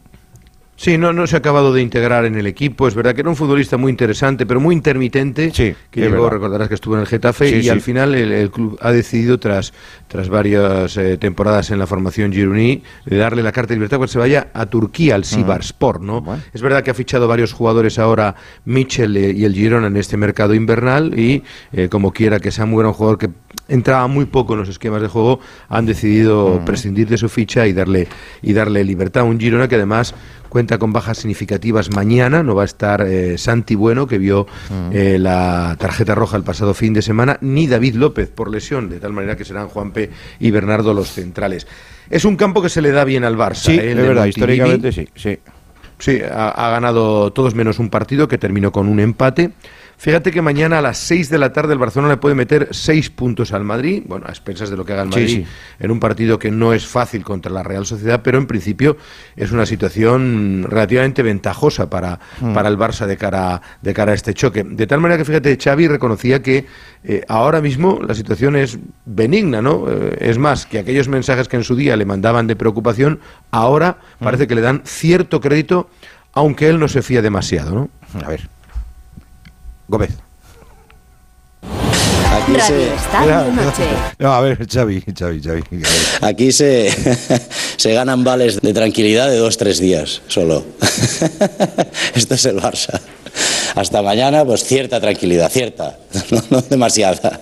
siempre hay críticas, siempre hay voces, pues bueno, de que no lo ven bien. Este es el entorno del, del Barça. Por desgracia, por suerte, ya os he dicho muchas veces que lo, lo conozco muy bien. Es así. Mañana, pues si no ganamos, pues otra vez una hecatombe tremenda. Y además ha dicho Mitchell que con toda la razón, que ellos no tienen prácticamente nada a perder. Entonces es más difícil lo nuestro también, ¿no? Es verdad, que tiene en eso tiene toda la razón Xavi, lo conoce perfectamente y sabe que de, de- de la gloria al, cambia al infierno son 90 minutos, ¿eh? Pero mira, ha sido una rueda de prensa apacible, tranquila. La verdad es que hay pocas polémicas ahora en torno al Barça. Hmm. Lo que dice, vamos a ver lo que dura, pero de momento son eh, temas menores, que si va a haber rotaciones o no. Mañana va a haber rotaciones. ¿eh? Ya, Ajá. ya ha dejado de entrever Xavi, llevan varios partidos seguidos y además tiene cierto fondo de armario. Es decir, por ejemplo, Sergi Roberto, yo creo que va a tener minutos, si no titularidad mañana. Rafinha, Ansu y Dembélé, porque no tiene más, sería la delantera. Yo creo que va a jugar con tres centrocampistas. Me da la sensación de que va a darle descanso a Busquets, que está un poco saturado. También posiblemente o a Araujo o a Christensen, uno de los dos centrales que también tenían ciertas molestias. Pero bueno, tiene a Marcos Alonso, tiene a Ari García. Mm. Yo creo que Ansu Fati va a jugar. Es decir, que eh, el fondo de armario le va a permitir realizar alguna rotación. Por cierto, hablando de Marcos Alonso. El Barcelona se comprometió cuando firmó con el. Barça un año con una opcional a que le iban a ejecutar la opcional y que le iban a renovar, ¿no? Y, y están muy contentos con él porque, eh, aparte, aunque no sea titular, cada vez que juega rinde. Algunas de las veces que ha sido titular ha tenido un rendimiento muy bueno. Es un jugador que no ha dado ningún tipo de problema, se ha integrado perfectamente y hoy ha firmado esa renovación por una temporada más una opcional. La cláusula de rescisión se queda en 50 millones y continuará en el Fútbol Club Barcelona. Lo que llama la atención, Paco, es que renueven a Marcos Alonso cuando todavía no han podido inscribir la renovación de Araujo, cuando todavía no han podido inscribir la renovación de Gaby, cuando tienen que renovar a Valde, no sé, no sé, están haciendo ahí un pequeño tapón. Porque tú sabes que tiene una pequeña, una pequeña, no, una gran guerra con la Liga de Fútbol Profesional, Sí, sí. con la interpretación que hace del fair play financiero, que ellos creen que es demasiado restrictivo, y mientras no ingresen cantidades nuevas, no van a poder inscribir a todos estos jugadores, ¿no? De tal manera que mm, no deja de ser llamativo que haya una renovación tan inmediata, se anuncie cuando realmente a efectos eh, de inscripción razón, todavía sí. Mm. no se va a poder hacer. Sí. Pero bueno, el caso es que las cosas van bien en Can Barça y otra de las preguntas que le decíamos a Xavi Hernández en rueda de prensa era si a estas alturas el equipo eh, prácticamente acabando el mes de enero y enderezando el rumbo en la liga, ganando la Supercopa y tal y como está en la Copa del Rey, está donde quería estar. Sí, a excepción de la eliminación de, Champions, creo que el equipo está en un buen momento. Está en un muy buen momento, diría yo. Bien situados en Liga, bien situados en Copa. Y a partir de aquí, bueno, eh, con el título ganado de la Supercopa, que nos ha dado moral y tranquilidad para afrontar lo que viene y afrontar la, la Europa League. Sí, sí, estamos en un, en un momento que podemos hacer una gran temporada.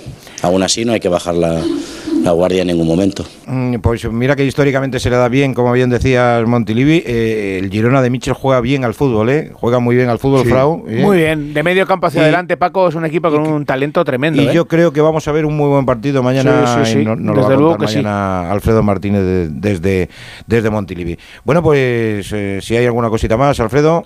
No te cuento muy rápidamente. Pedri mañana si juega lo hará el partido número 100, fíjate, con solo 20 ya, años madre en el Fútbol Club Barcelona. Son cifras de, de futbolista de época. ¿eh? Como siga este ritmo, me da la sensación de que el tinerfeño, que está marcando mucho gol este año, puede marcar una época en el conjunto azulgrana. Recordarás que no estarán ni Lewandowski ni. Ferran Torres. Cumplen su segundo partido de sanción, de ahí que pensemos en una delantera Rafinha, Dembélé y Ansu Fati, y que el equipo no viaja hasta mañana por la mañana, dada la cercanía. Mm. Ha citado a los jugadores a las 9.45, una lista de convocados, no va a haber novedades, pero viajarán directamente para quedar hospedados en un hotel de Girona y jugar, como tú bien decías, ese partido a las 4 y cuarto frente al conjunto de, de Michel primero de Vallecas, ¿no? que seguirá siendo siempre Michel. Sí, señor, sí, señor. Un abrazo, Alfredo. Técnico disipazón. Otro para vosotros. Gracias, hasta mañana. Mañana te escuchamos en el Radio Estadio por la tarde a partir de las tres y media, porque antes tendremos, ojo al dato, eh, un apasionante Cádiz-Mallorca.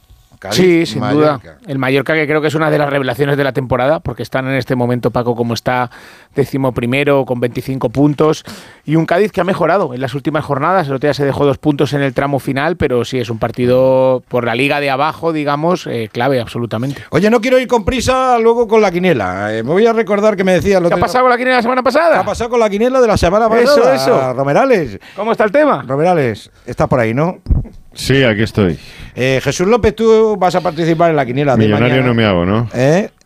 Millonario no me ¿El hago. premio ¿no? cuánto es? A ver, Eh, de jamones. A ver, el previo todo depende de, de que acertemos o no acertemos. De momento, no, ha- eh, la semana pasada nadie hizo pleno.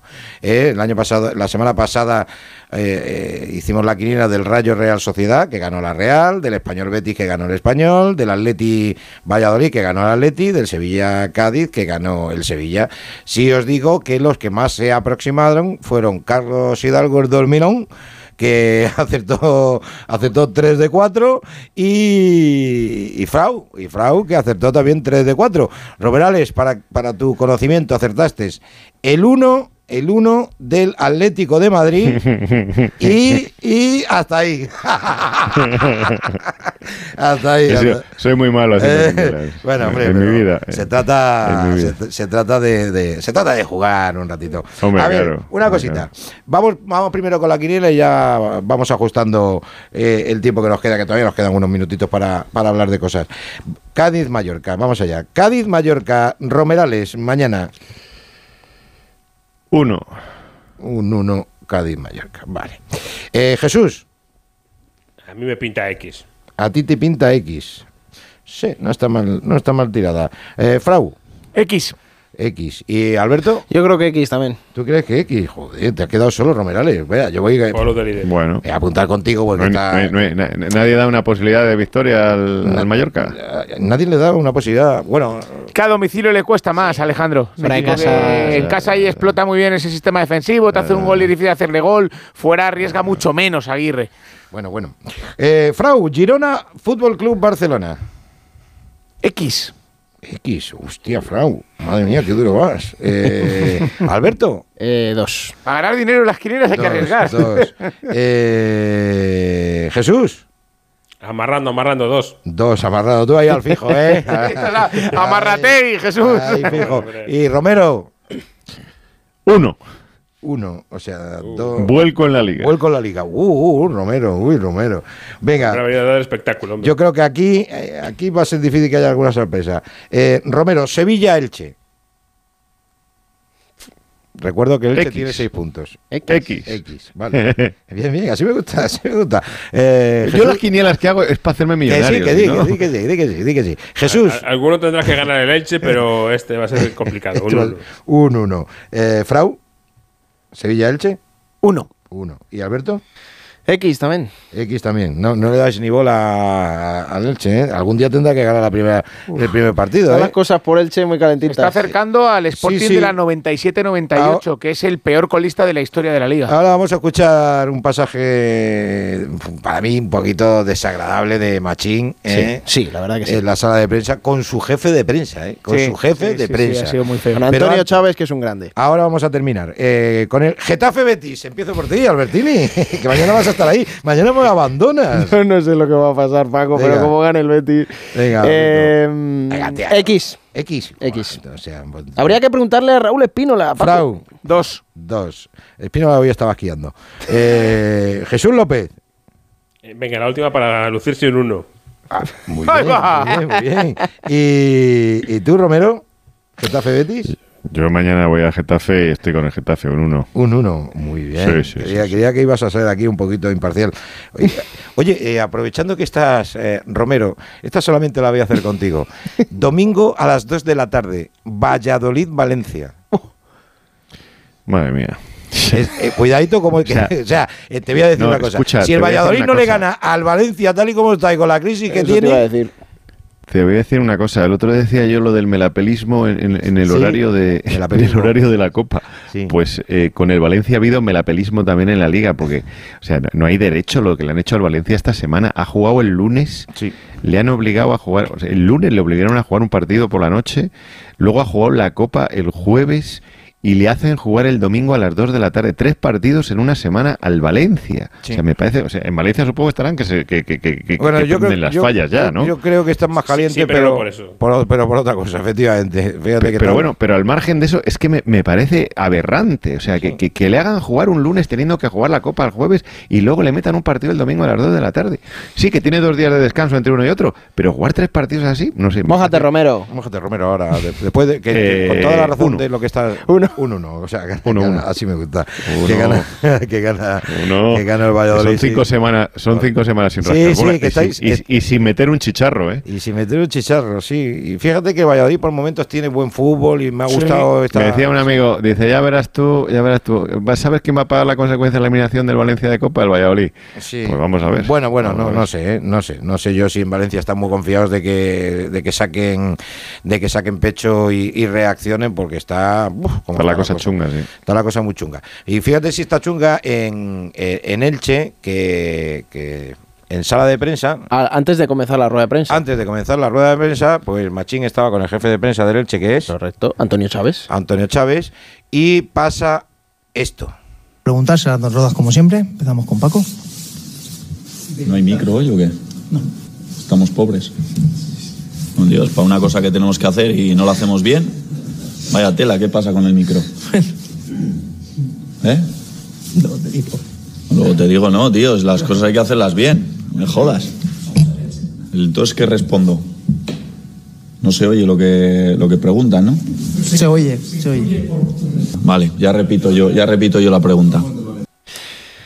A ver. Estaba tenso, ¿eh? Sí, sí, estaba tenso. Yo solamente le voy a decir a- a- al señor Machín que primero sabía dónde se metía, que sabía dónde se metía, que estoy seguro de que el jefe de prensa, eh, eh, Antonio, es un grande. Antonio, Antonio, estará pasando unos momentos eh, tremendamente eh, malos como eh, seguidor y aficionado del Elche que no los estará pasando el señor Machín y que nadie en su trabajo se merece esa falta de respeto y de consideración. En público, además. Y en público. ¿eh? Es muy feo lo que le ha hecho. Es muy feo. Muy feo. Es muy feo. Hombre, por favor. Es muy feo. Hombre, es que, eh, Romero, tú te pones en, en el lugar del jefe de prensa. Vamos, yo ya, yo ya sé lo que hubiera pasado. Que encima le dice, luego te digo, dice, luego me Eh, dice, no. Luego me dices qué me vas a decir. Luego qué me vas a decir. Es el después compañero lo después de lo que me has hecho públicamente. Hombre, No, no, no ha estado, no ha estado bien. Eh, supongo que vendría caliente por algo el, el mister. no, porque no pero tiene- es lo que te quiero decir, chico, pero, pero no, No lo puedes- pagar pero, con él, Pero claro. aunque venga, aunque vengas caliente, no puedes, eh, no puedes tener ese desplante con alguien que, que está trabajando contigo, que, que está tan afectado como tú, más afectado que tú, porque eh, bueno, mañana el mister le echan y se va a otro sitio y ya está. Pero, pero el jefe de prensa, además de un equipo como Leche, está jugando a las habichuelas como el que más, como, como el primero que sale al campo y como el primero de los aficionados, porque además es que es, es, es- es su modus vivendi. Entonces, que te hagan ese feo, y so- sobre todo cuando lo que tratas es de ser. lo- lo- porque me puedes hablar de otros jefes de prensa, que, que para todo hay en la viña del Sí, Señor. sí, no a hay tan- algún- hay no, vamos que- a ser aquí también tan, tan corporativistas, ¿no? No, no, no, para Pero- nada, para nada. Pero, pero, pero, por ejemplo, en Elche, bueno, en Elche eh, nos tratan cada vez que vamos y este año me ha tocado ir varias veces y la verdad es que no, no, no, no hay ningún problema, no te pone ninguna pega, trata de hacerlo todo bien, todo Sí. fácil para, para, para los, para los compañeros, para, para los entrenadores que vienen, o sea, no sé. Es que cuando Porque cuando- no hay un micro, tú fíjate. No, no, pero mira, cuando uno va a un club, a un club, lo Y primero tiene zapatero que hacer a tus es- zapatos, zapatero a tus No, zapatos. Zapatero no eso hace mismo, falta. eso no, mismo sí, dice. sí, no hace falta, dice, no hace falta que, no- que nombres a Zapatero, de verdad. No, no, Claro. no hace falta. Bueno, no, no, deja, deja, deja. Ay, ay, Deja la bicha, deja la bicha. Deja la bicha. No, que digo, que digo que cuando uno llega a un club de nuevas, lo primero que tiene que hacer es informarse de todo y, y de toda la gente que trabaja ahí y con toda la gente cercana que vas a tener. Y si se hubiera informado, que digo yo que no lo habrá hecho, pues si no, no le hubiera pegado la falta de respeto que ha tenido y de consideración con el jefe de prensa, si se hubiera informado, no lo hubiera hecho. Eh, vamos, estoy absolutamente seguro. Pero en fin, ese ha sido, eh, ese ha sido uno de los detalles más feos de, de la jornada. Pero Javier Aguirre ha tenido su momento, su momento. Con el culebrón de Kangin Lee. Con el culebrón que de si se va, Lee. que si se queda. Con el tema del Por el- dinero. Es que, que para el Mallorca es un jugador fundamental. ¿eh? Sí, pero um, vamos a escuchar a Javier Aguirre hablar del, del dinero, el dinero de los futbolistas. También la sensación que tengo es que todos queremos mejorar en la vida, porque la, date cuenta que la, la, ah, carrera de un jugador dura muy poco. Dinero que hay en el fútbol cuesta mucho fuera del fútbol, ¿eh? muchísimo. Aquí se les hace de repente al ah, una prima, nada más 500 euros. ¿Sabes lo que es 500 euros para la gente que está allá afuera? Se los hago ver, digo, es que no sabe lo que estás diciendo. Los jóvenes que de repente se pueden confundir, es en mi labor es eh, tranquilo, que, que no, que, que es por aquí, que acumula, compra, es mejor un pisito en lugar de este coche fantástico. Oye, lo ha clavado, ¿eh? Sí, pero no. ¿De Pero qué forma más buena le ha dado la vuelta al Sí. argumento de los futbolistas peseteros, eh? Exactamente. Dado- Sí, pero, pero que lo que está diciendo tiene, tiene un trasfondo, ¿eh? A Tiene ver, un Es. Javier Aguirre en estado En puro. estado puro, pero, Yo- pero ¿nos parece que lo, que- No, lo que dice ver, Frau, yo- que el yo- dinero del fútbol es sí. muy difícil ganarlo fuera del fútbol? Sí, no, no. Vamos, que- pero, no, pero hombre, bueno. Pero por supuesto, pero lo de los 500 euros fuera del fútbol, que, o sea, ya sabemos todos. Claro, es que es El demagogia. El fútbol. el- Bueno, sí, eh, a es ver. demagogia, pero es una, es una verdad como un templo. No, no, que sí. Lo que ganan los futbolistas no se gana fuera del fútbol. que sí, pero lo que cuesta ganar, con la prima de 500 euros y 500 euros lo que le cuesta ganar a la gente, eso ya lo sabemos todos. Sí. Pero el fútbol está por encima de todo eso porque está. Claro, claro. Porque, Porque, ¿qué- genera el cuatriple, sí, sí, está Cua- claro. Porque es- cuatriple, bueno, si el cuatriple. el- el- si solamente fuera el cuatriple, pero ha quedado, ha quedado ahí bien Romero No, y. yo le invito, Claro. yo le invito a Aguirre a que comparta sus primas y su ficha con toda esa gente que, que le cuesta tanto ganar los 500 euros. Parece que debes Así, invitar a, así. a 500 euros tú, a una comidita o algo. Claro, una- con 500. Así, así, así, exactamente. Bueno, y déjame que cierre con, con Jesús López, que hoy ha estado él pendiente de nosotros, también hemos estado pendientes. Eh, he de reconocer, he de reconocer que eh, por momentos y por jornadas prefiero ver muchos partidos de la Premier antes que ver partidos de la Liga Española. Es que, es, que es Pues así. sí. Y hoy era la FA Cup y menudo partido. El, el- el City, el City Arsenal. El primer asalto, ¿eh? El primer asalto porque les quedan otros dos, los, los gordos todavía les quedan, los de la Premier, los dos ida y vuelta que no se jugó la ida en su momento por, por el tema de la reina. Pero este ha sido para Guardiola, para el, para el City, que sigue delante de la FA Cup. Partido muy cerrado, muy intenso, eh, muy táctico. Pero al final un gol de, de Mm. Nathan Ake eh, fue el que resolvió la, la eliminatoria a partido único. Al final, porque ninguno de los equipos eh, sacaron la verdad el 11 de gala completo, sino con, con mezcla de tit- titulares y suplentes. Al final, eh, echó mano del banquillo Arteta tratando de darle la vuelta. Tuvo alguna opción, eh, pero no, no fue capaz de, de marcar al menos el empate. Así que, pues este primer asalto es para el City. Quedan, como digo, los dos que son los importantes, porque son ocho puntos de distancia en la Premier, pero seis son los duelos directos. Así Uh, que ahí se decidirá posiblemente la Premier. Qué bonito. que le, leía por ahí no sé dónde, si no lo, lo- lo diría, que, mm, que Odegaard podría ser una alternativa para el Fútbol Club Barcelona. ¿Tú qué dices a eso? Podría ser una alternativa para, para el equipo que quiera ahora mismo, yo creo, de ganar. Después de este año, dos años, pero sobre todo este que se está, se está Sí, dando, sí. eh, yo le veo en cualquier equipo. No sé si ahora mismo se les va a poder quitar muchos jugadores al Arsenal, eh, Eso- como ganen la Premier Y League. pasta, y pasta, y hay que tener mucha pasta ¿eh? para llevarse a, a Odegaard, o- a Odegaard o a cualquiera de las grandes estrellas. O a Saka, por ejemplo.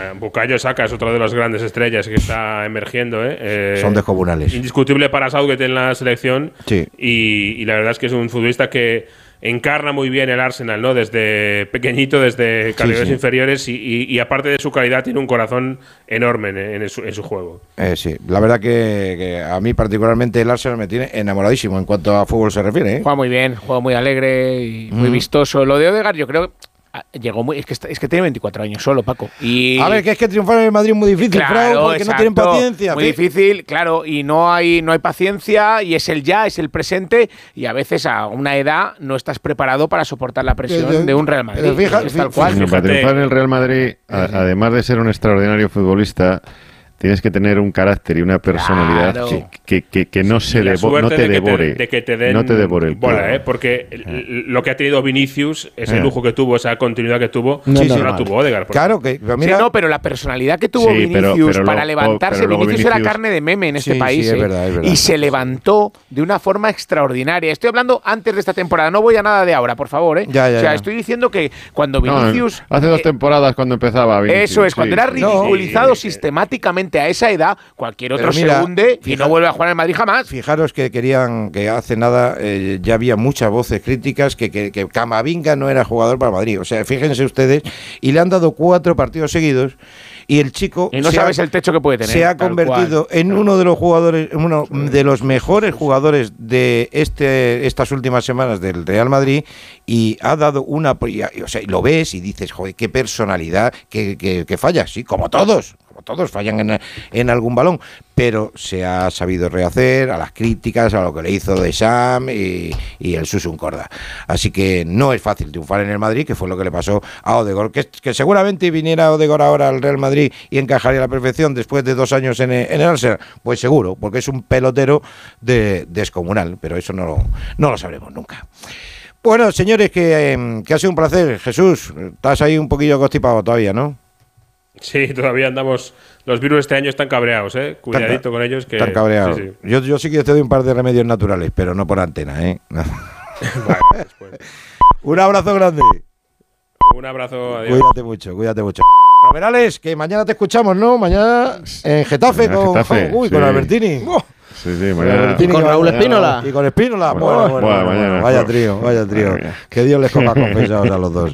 Un abrazo, cuídate, Romero. Mañana. Cuidaron mucho, lo has cuadrado con las horarias. ¿Te ¿eh? das cuenta? ¿Te das cuenta? Pero no he dejado los pitos limpios. ¿eh? Eh, No. Fallo técnico. Un abrazo técnico. para todos, Un abrazo. mucho, un abrazo.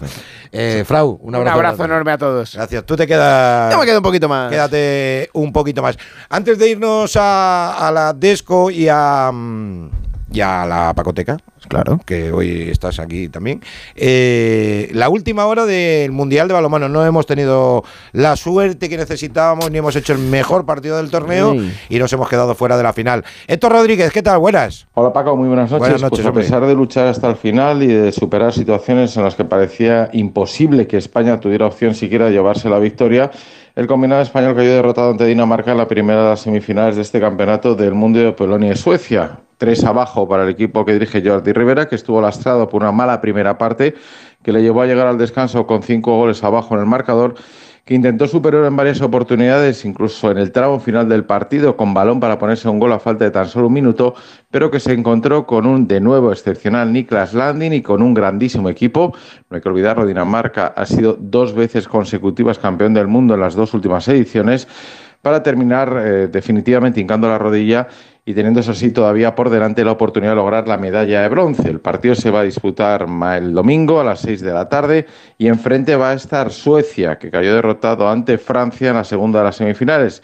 De este modo, esa lucha por el bronce reeditará la final del Campeonato de Europa del pasado año, donde Suecia se llevó la victoria. En esta oportunidad esperamos que España vuelva a casa de nuevo con otra medalla, en esta oportunidad de bronce de esta cita mundialista. Gracias, Héctor. Escuchamos la reflexión de uno de los miembros de la selección, Gedeón Guardiola. Hay que hacer las cosas muy bien para ganar a, a este equipo, tener un- una pizca de suerte también y, y bueno, eh, creo que la garra y la intensidad y, y dejarse la piel eh, se ha visto en la pista. ¿no? Yo creo que, que el equipo ha demostrado otra vez eh, muy buena actitud. Lástima que hoy no hemos podido contar con una victoria, pero ya te digo, eh, si nos reponemos bien para el próximo partido eh, podemos luchar por la medalla. Pues el próximo partido, a por el bronce, el domingo, lo viviremos en el Radio Estadio de Onda Cero. Radio Estadio Noche. Paco Reyes.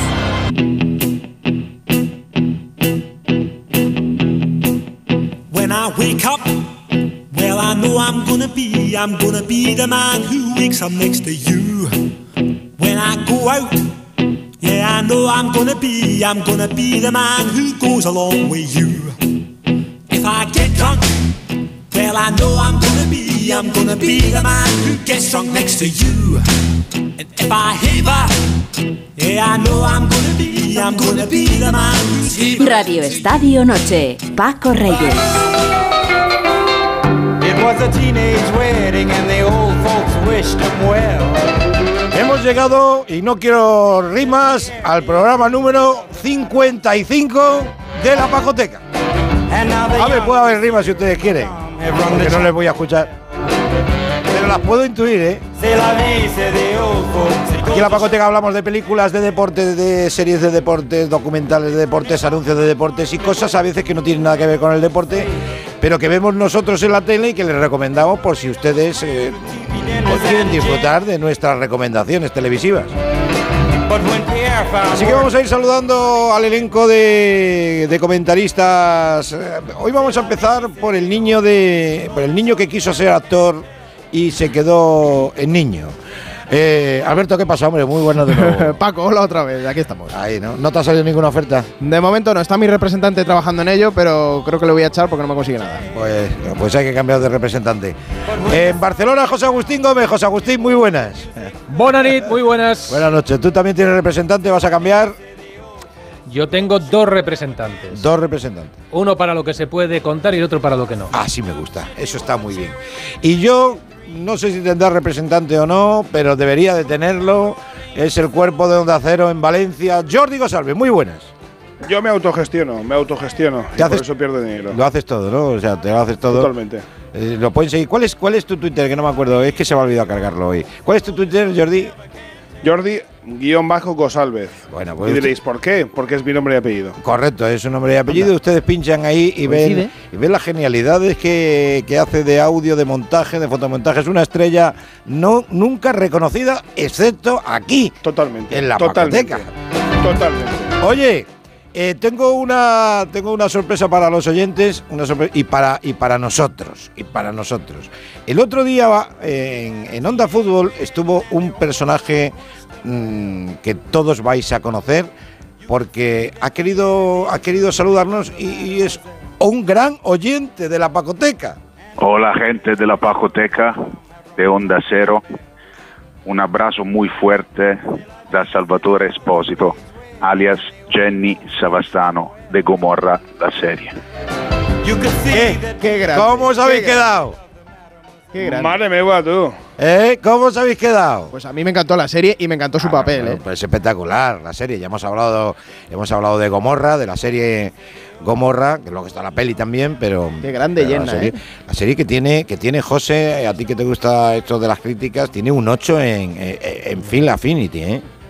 Está muy bien, está muy bien. Está muy bien. Está, está muy bien. Yo creo que aquí coincidimos todos, ¿eh? Serie. Y se me ocurrió eh, eh, ver un par de ellos en, en italiano, bueno, en versión original, en italiano, que, es, que es napolitano. Gana más. Ostras, gana, gana. Gana, pero claro, gana, pero, pero tienes que. De hecho, pero- yo es que la recomiendo ver en versión Ya, original subtitulada. Ah, ¿eh? Es que me gustan los detallitos de las caras y si estoy leyendo, pues, pues no puedo verlo todo. Por Ya, eso. Además, eh, se nota mucho la diferencia del acento napolitano de cuando van a Roma y, y, eh, lo disfrutas. Está muy bien, está muy bien. Bueno, bueno, hecha la cuñita para, para Gomorra, pues vamos con, vamos con las cosas. Oye, eh, permitidme que empiece, eh, que empiece trayendo algo, algo que, que no lo esperáis. Ya os lo digo yo. Llevamos dos episodios, se emite en Netflix. Es un reality de deportes que se llama Habilidad Física 100.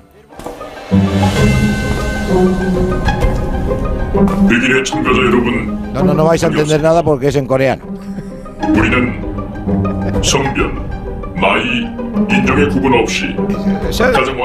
La significación para que para que lo sepan ustedes es eh, como el juego del calamar. Sí. Bueno, que es también coreana, pues es, es, parecida, con la diferencia de que es verdad que no muere nadie, es verdad también. Eh, son 100 concursantes, de ahí que se llame Habilidad Física 100, y es, todo de, de deportistas. Hay medallistas olímpicos que estuvieron en Londres, eh, militares eh, en activo y retirado, esgrimistas, eh, fisioculturistas, luchadores y luchadoras de MMA, boxeadoras y boxeadores, youtubers de fitness. Jordi, te voy a decir una cosa, si no quieres tener envidia, envidia de los cuerpos que tienen los coreanos, no la veas. Hay, hay- hay- hay gente que tiene cuerpos que no entiendo cómo se visten. Yo no sé cómo se visten, yo no me vestiría. Estoy de acuerdo. Yo no me vestiría, Yo no me vestiría. O sea, yo si hago ese cuerpo, yo quiero que la gente lo vea. Me limpio la ropa con echando jabón simplemente en mis abdominales Correcto. y grito por la ventana para que la gente Sí, lo sí, vea. Y un poquito de aceite, un poquito de aceite para Perfecto, que. sí. Exactamente, para que los músculos. Y tengo una persona que me tira eh, pelotas de, de, de, golf para que, para que vea cómo rebota. Bueno, que eh, nada, si os gusta el deporte, ¿os acordáis de, cómo fue la, cómo era la serie de Antena 3, El Guerrero? Eh, No me acuerdo, era algo así, ¿no? Guerrero. Había, había uno, Sí, había sí. uno que. Había uno, pero. Y además había otro. que no me los. Scavengers, ¿os acordáis de los Scavengers? No, yo de los Scavengers. no. Scavengers, los Scavengers, eh, además estaba eh, eh, presentado por Bertino Osborne, que es una de las cosas más freudianas que ha hecho Bertino Osborne más allá de contacto, contacto. Que era meterse en una nave espacial eh, y eh, como si fueran otro planeta y eran serie, una serie de, de pruebas eh, físicas de personas anónimas, o sea, una auténtica locura. ¿Pero eso ha existido o lo has soñado? Eh, no, no, eso ha existido, eso ha existido. Eso, eso ha existido, ha existido. O sea, ha existido. Estoy intentando ver. Creo que eran los Scavengers, ¿eh? pero ahora mismo, o sea, pero me ha venido a la cabeza así, porque es una película. Los Scavengers es una película, pero Vertidos Borne hizo, hizo un, un reality de físico también, o sea, que era una, un- una marcianada increíble.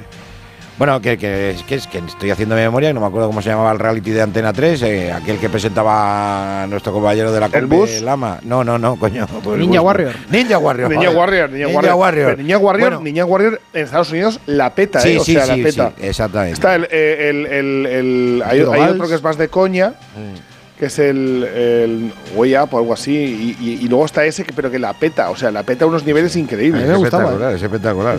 Bueno, pues nada, que es parecido de- en ese sentido, coreano y con unos cuerpos esbeltos que, que- vamos, de- yo de hecho mañana, mañana, Aguilera, empiezo en el gimnasio eh, a hacer pesas. O sea, voy a, voy a, voy a intentar llegar a un, Me parece bien. A un nivel, sí. No sé lo que a Faltan pocos realities de, de- de ese nivel. Eh, por ejemplo, en Estados Unidos hay uno, un reality, que es eh, sobre, eh, sobre mates de, de baloncesto. Eh, donde hay una auténtica, una auténtica bestia, se llama Jordan Kilgannon, que es de verdad algo increíble. O sea, tú ríete de un de un de una de una final de, De la- este- sí, sí, sí, son de- los concursos de mates de la NBA. Ríete, ríete de eso. O sea, lo que hacen esos tipos, de verdad, mírenlo, Jordan, Jordan. Kilgannon, que probablemente sea el mejor dunker de la historia no profesional. Qué bonito. Bueno, he hecho este matiz de, de- de- bueno, de realities que está muy bien, porque son de deportes y, y uno pues disfruta, disfruta viendo lo que quiere uno tener y lo que no puede tener. Es efectivamente que la, es la realidad, Aguilera. O sea, lo, lo quieres tener, pero no lo puedes tener. Y, y Jordi González lo tenemos nosotros. Entonces Jordi González, hoy he visto que no me ha dado tiempo a escucharlo, ¿eh? no sé qué sorpresa nos trae. Eh, Jordi 1, Jordi 2. A ver. Mira, eh, yo hoy voy a hacer un cántico. poco tiene que ver con el deporte. Bueno, hablando de cuerpos, pues mira, me ha venido al pelo. Hoy vengo a hablar de esto, escucha. A ver.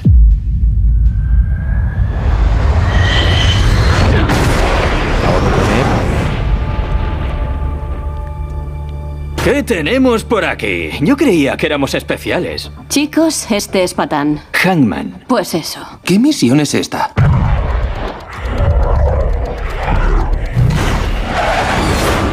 Somos los mejores que hay. ¿A quién van a traer para enseñarnos? Ya sé cuál es. Capitán Pete Maverick Mitchell.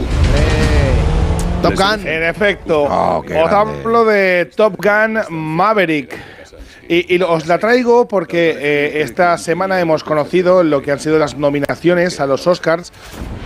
Y Top Gun Maverick se ha metido entre las 10 películas más importantes del año y de hecho está nominada a la mejor eh, película en los Oscars para este año 2020. Y antes de que José Agustín Gómez me mate, eh, yo si he visto películas este año, para mí una de las mejores películas del año es sin duda alguna Top Gun Maverick. Es más, me parece una de las mejores secuelas de la historia del cine, con un magnífico Tom Cruise y además eh, con la producción de un auténtico genio que es eh, Jerry Bruckheimer. Además, son seis nominaciones las que se llevan este año, sobre todo en apartados técnicos. Eh, Top Gun eh, Maverick no viene a la mejor dirección, no viene a la mejor eh, interpretación, pero sí que viene a la mejor película, algo como por ejemplo sucedió con Rocky en aquel momento que sí que se llevó el Oscar a la mejor película, mejor película, sin sí. haber estado en la mejor dirección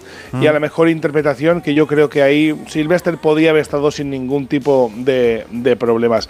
Y esto que estáis escuchando es la nueva nominación también eh, de lo que es esa película Top Gun Maverick con la canción original otra vez eh, traída por Lady Gaga.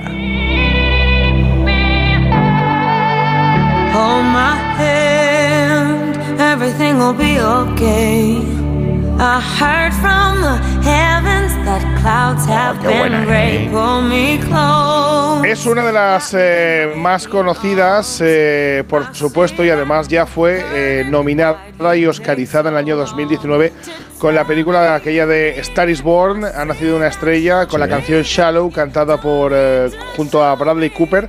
Y en esta ocasión, eh, Lady Gaga se vuelve a meter entre las principales candidatas a lo que es el Oscar a la mejor película, perdón, canción original por la película Top Gun Maverick. Otro día os hablaré sobre una de las nominadas en este año. Su nombre es Diane Warren. Diane Warren, ¿la ¿sabéis quién es Diane Warren? Ahora mismo no le pongo cara, ¿para qué te voy a callar? Bueno, pues Diane Warren probablemente sea la mejor compositora de la historia de la música. Ha compuesto probablemente 100 números uno para todas y cada una de las estrellas que podáis pensar ahora mismo en el eh, cielo de, de Hollywood. Y en este año también vuelve a estar nominada. El año pasado se llevó el Oscar honorífico la maravillosa Diane Warren. Pero este año yo vengo a decir aquí que Top Gun Maverick es sin duda alguna una de las películas del año. Es un peliculón, no tendrá el guion más maravilloso del mundo, pero si quieres pasar dos horas espectaculares, Top Gun Maverick con cuerpazos increíbles como el de Tom Cruise, entre otros, es una auténtica pasada. Y como este año, esta semana ha sido las nominaciones de los Oscars, pues aquí os la traigo. Y por cierto, otro día hablaremos también de los Oscars, porque hay historias chulísimas, Sí, claro, como la de Jonathan Ki- Ki-yuan, que está nominada. Jonathan Ki-yuan es el actor que hace tapón en Indiana Jones y el que hace de Data en los, Los Goonies, Goonies. es verdad. Y ha vuelto, y ha vuelto otra vez y está, si- ha sido nominado como mejor actor de reparto, al igual que otra historia muy bonita es la de Brendan Fraser. Es verdad, es verdad. Antes de tu apartado, José Agustín, eh, Maverick Top Gun del 1 al 10, ¿qué número qué nota No le la he visto. ¿No la visto? No la he visto. Ah, bueno, No la he que visto que- todavía. José está en mi barco, yo tampoco lo he visto, Paco. José, No, no, no, no. La ten- la- la- no doy abasto. No das O sea, abasto, entre- en el- mira, esta semana, esta semana he empezado dos series y las he dejado. Dos series y las has dejado, macho. Una recomendada por ti. ¿Cuál, cuál, cuál has dejado? Estás Machos jugándote alfa. tu participación en tu. en el- Machos alfa. Macho, ¿sabes? no me digas que no te, que Bueno, no me digas que no te gusta. Bueno, bueno. He llegado hasta el séptimo, ya no he podido más. Me cachis en la mar. Machos alfa, por favor. ¿no? Gracias, José Agustín. Hasta la semana que viene. Bueno, una pausita y, y precisamente José Agustín nos trae una recomendación.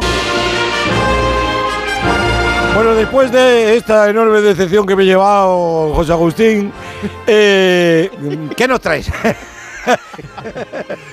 Os, tra- os traigo una película que ya que estamos hablando de los Oscars, eh, pues eh, no ganó ninguno, estaba nominada a dos, pero al final se quedó sin nada. Eso sí, eh, su protagonista ganó casi todos los premios, menos el de la Academia. Vamos a hablar de la película que tiene, entre otros, este diálogo. El único sitio es ahí fuera. Estoy aquí de verdad. A pesar de que puedes perder todo lo que quieres y a todos los que te quieren. Mucha gente me dijo que nunca volvería a luchar. Los únicos que podréis decirme cuándo tengo que dejar de hacer esto sois vosotros.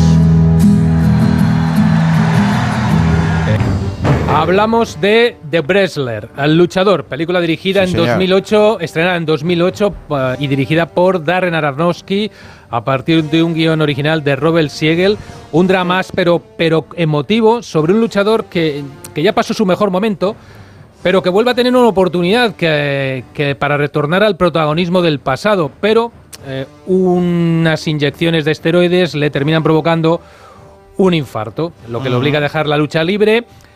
A partir de ahí, su relación con una stripper, el intento por recuperar el amor de una hija abandonada cuando era pequeña, termina con una nueva oportunidad, volver a los eh, escenarios, volver al ring, pero tiene un problema, ese, infarto, ese pasado y ese final que, bueno, para Mm. muchos es de lágrima, mm, tiene su emotividad, tiene su realismo, tiene su dolor, pero el inmenso Mickey Rourke interpretando Mickey al, Rourke, que se sale, al luchador Inmenso. está increíble. Está Ganó casi todos los premios, ya os lo he dicho, Sí, sí, menos sí. el de el de la Academia que en ese año se lo llevó Sean Penn por Milk, fue el año de Slamdog Millionaire, vaya birria de película que se llevó el Oscar a Mejor Película. Ujú. También estaba el curioso caso de Benjamin Button, eh, Frost contra Nixon, The Reader, bueno, se llevó el León de Oro en Venecia.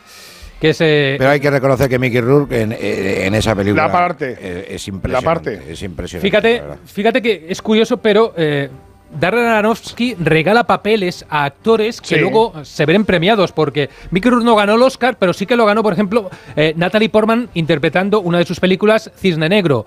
Y ahora tenemos, y lo hablaba antes Jordi, a Brendan Fraser en The Whale, La Ballena, candidato a mejor actor.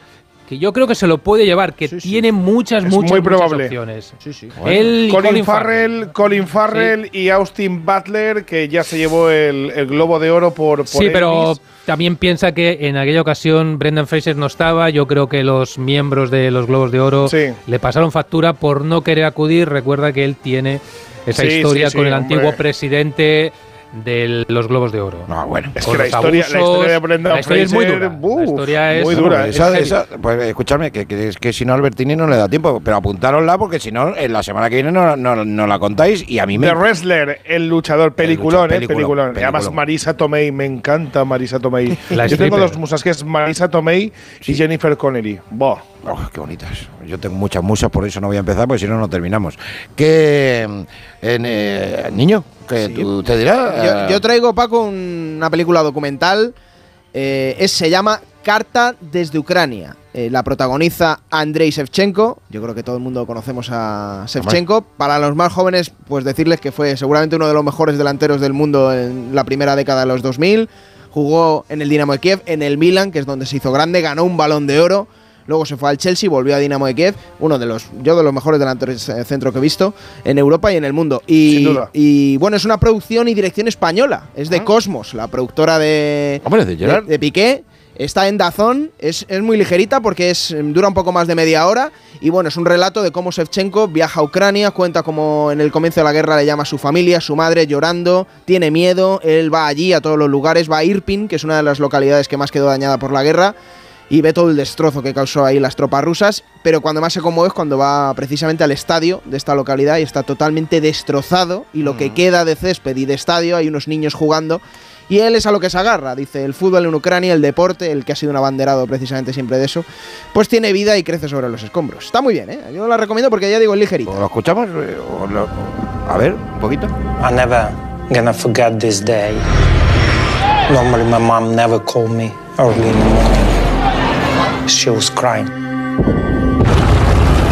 I'll just feel that something happened.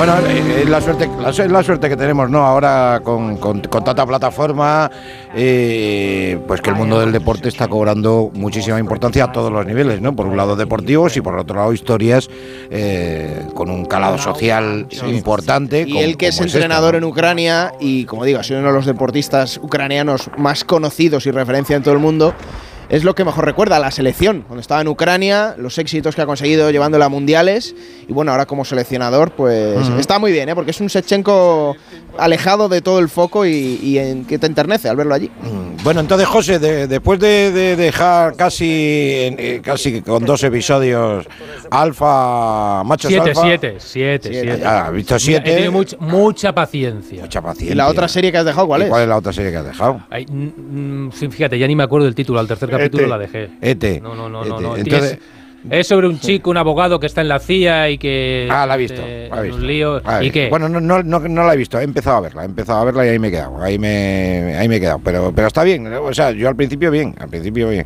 Yo es que, yo- diréis, ¿de dónde sacas el tiempo? Pues, pues porque tengo tiempo, o sea, porque, mi, porque duermo poco, la verdad. Paco, recomiendo yo una muy rápido. Sí, en claro. Disney Plus se llama The Bear, el oso, El ¿vale? oso. Es de un cocinero en un, Sí, sí, en un sí, bareto sí, de sí, Chicago. ¿Sabes cuál es, no, José?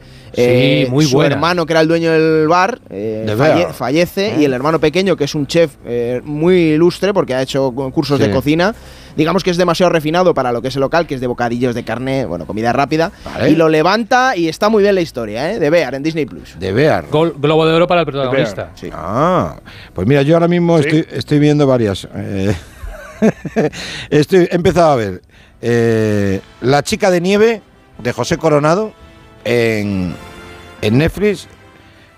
Eh, Shyamalan se llama. Esta es un poquito más más especial. También está en Netflix. ¿De qué va? ¿De qué va? Pues es que he empezado a verla, pero No te estás enterando. todavía me, todavía me está costando. Y luego, eh, Frontera. ¿La habéis visto? Frontera. Ah, sí, ¿No? sí. No. No, Frontera de, mm, de Jason Momoa. Sí, sí, sí. Bueno. Yo sí sé cuál es. Bueno, ahí Ah, estoy. por cierto, he visto la última temporada de No. Fadua. Eh, tengo- es que to- to- to- todavía estoy en la segunda.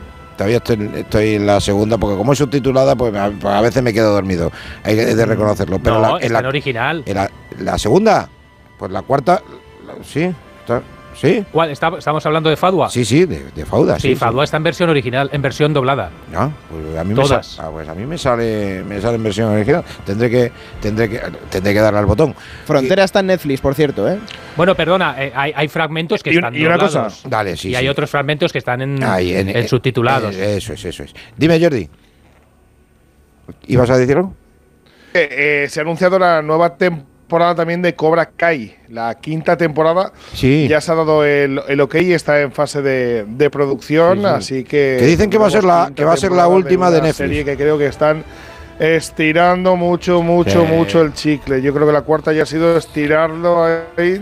Te voy a decir una cosa, Jordi. Lo que tienes que estirar es, es el HQ, no, pero no estirar, sino tirar. O sea, tirar eh, o. Lo tiramos. o no, no hace ¡Fuera! falta. Ahora no, ahora no. Bueno, chicos, que hasta aquí hemos llegado. Gracias, Jordi. Un abrazo grande. Cuídate mucho. Adiós. Eh, José, un abrazo grande. Buen fin de. Y machos alfa, termínala. Eh, El otro día vi Avatar, no comments. No comments. ¿No, no te gustó? Buah, otro que está despedido.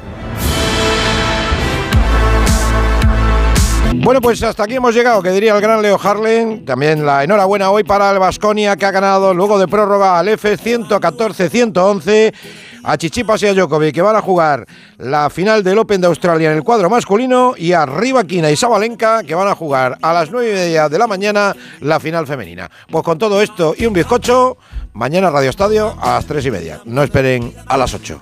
Que descansen.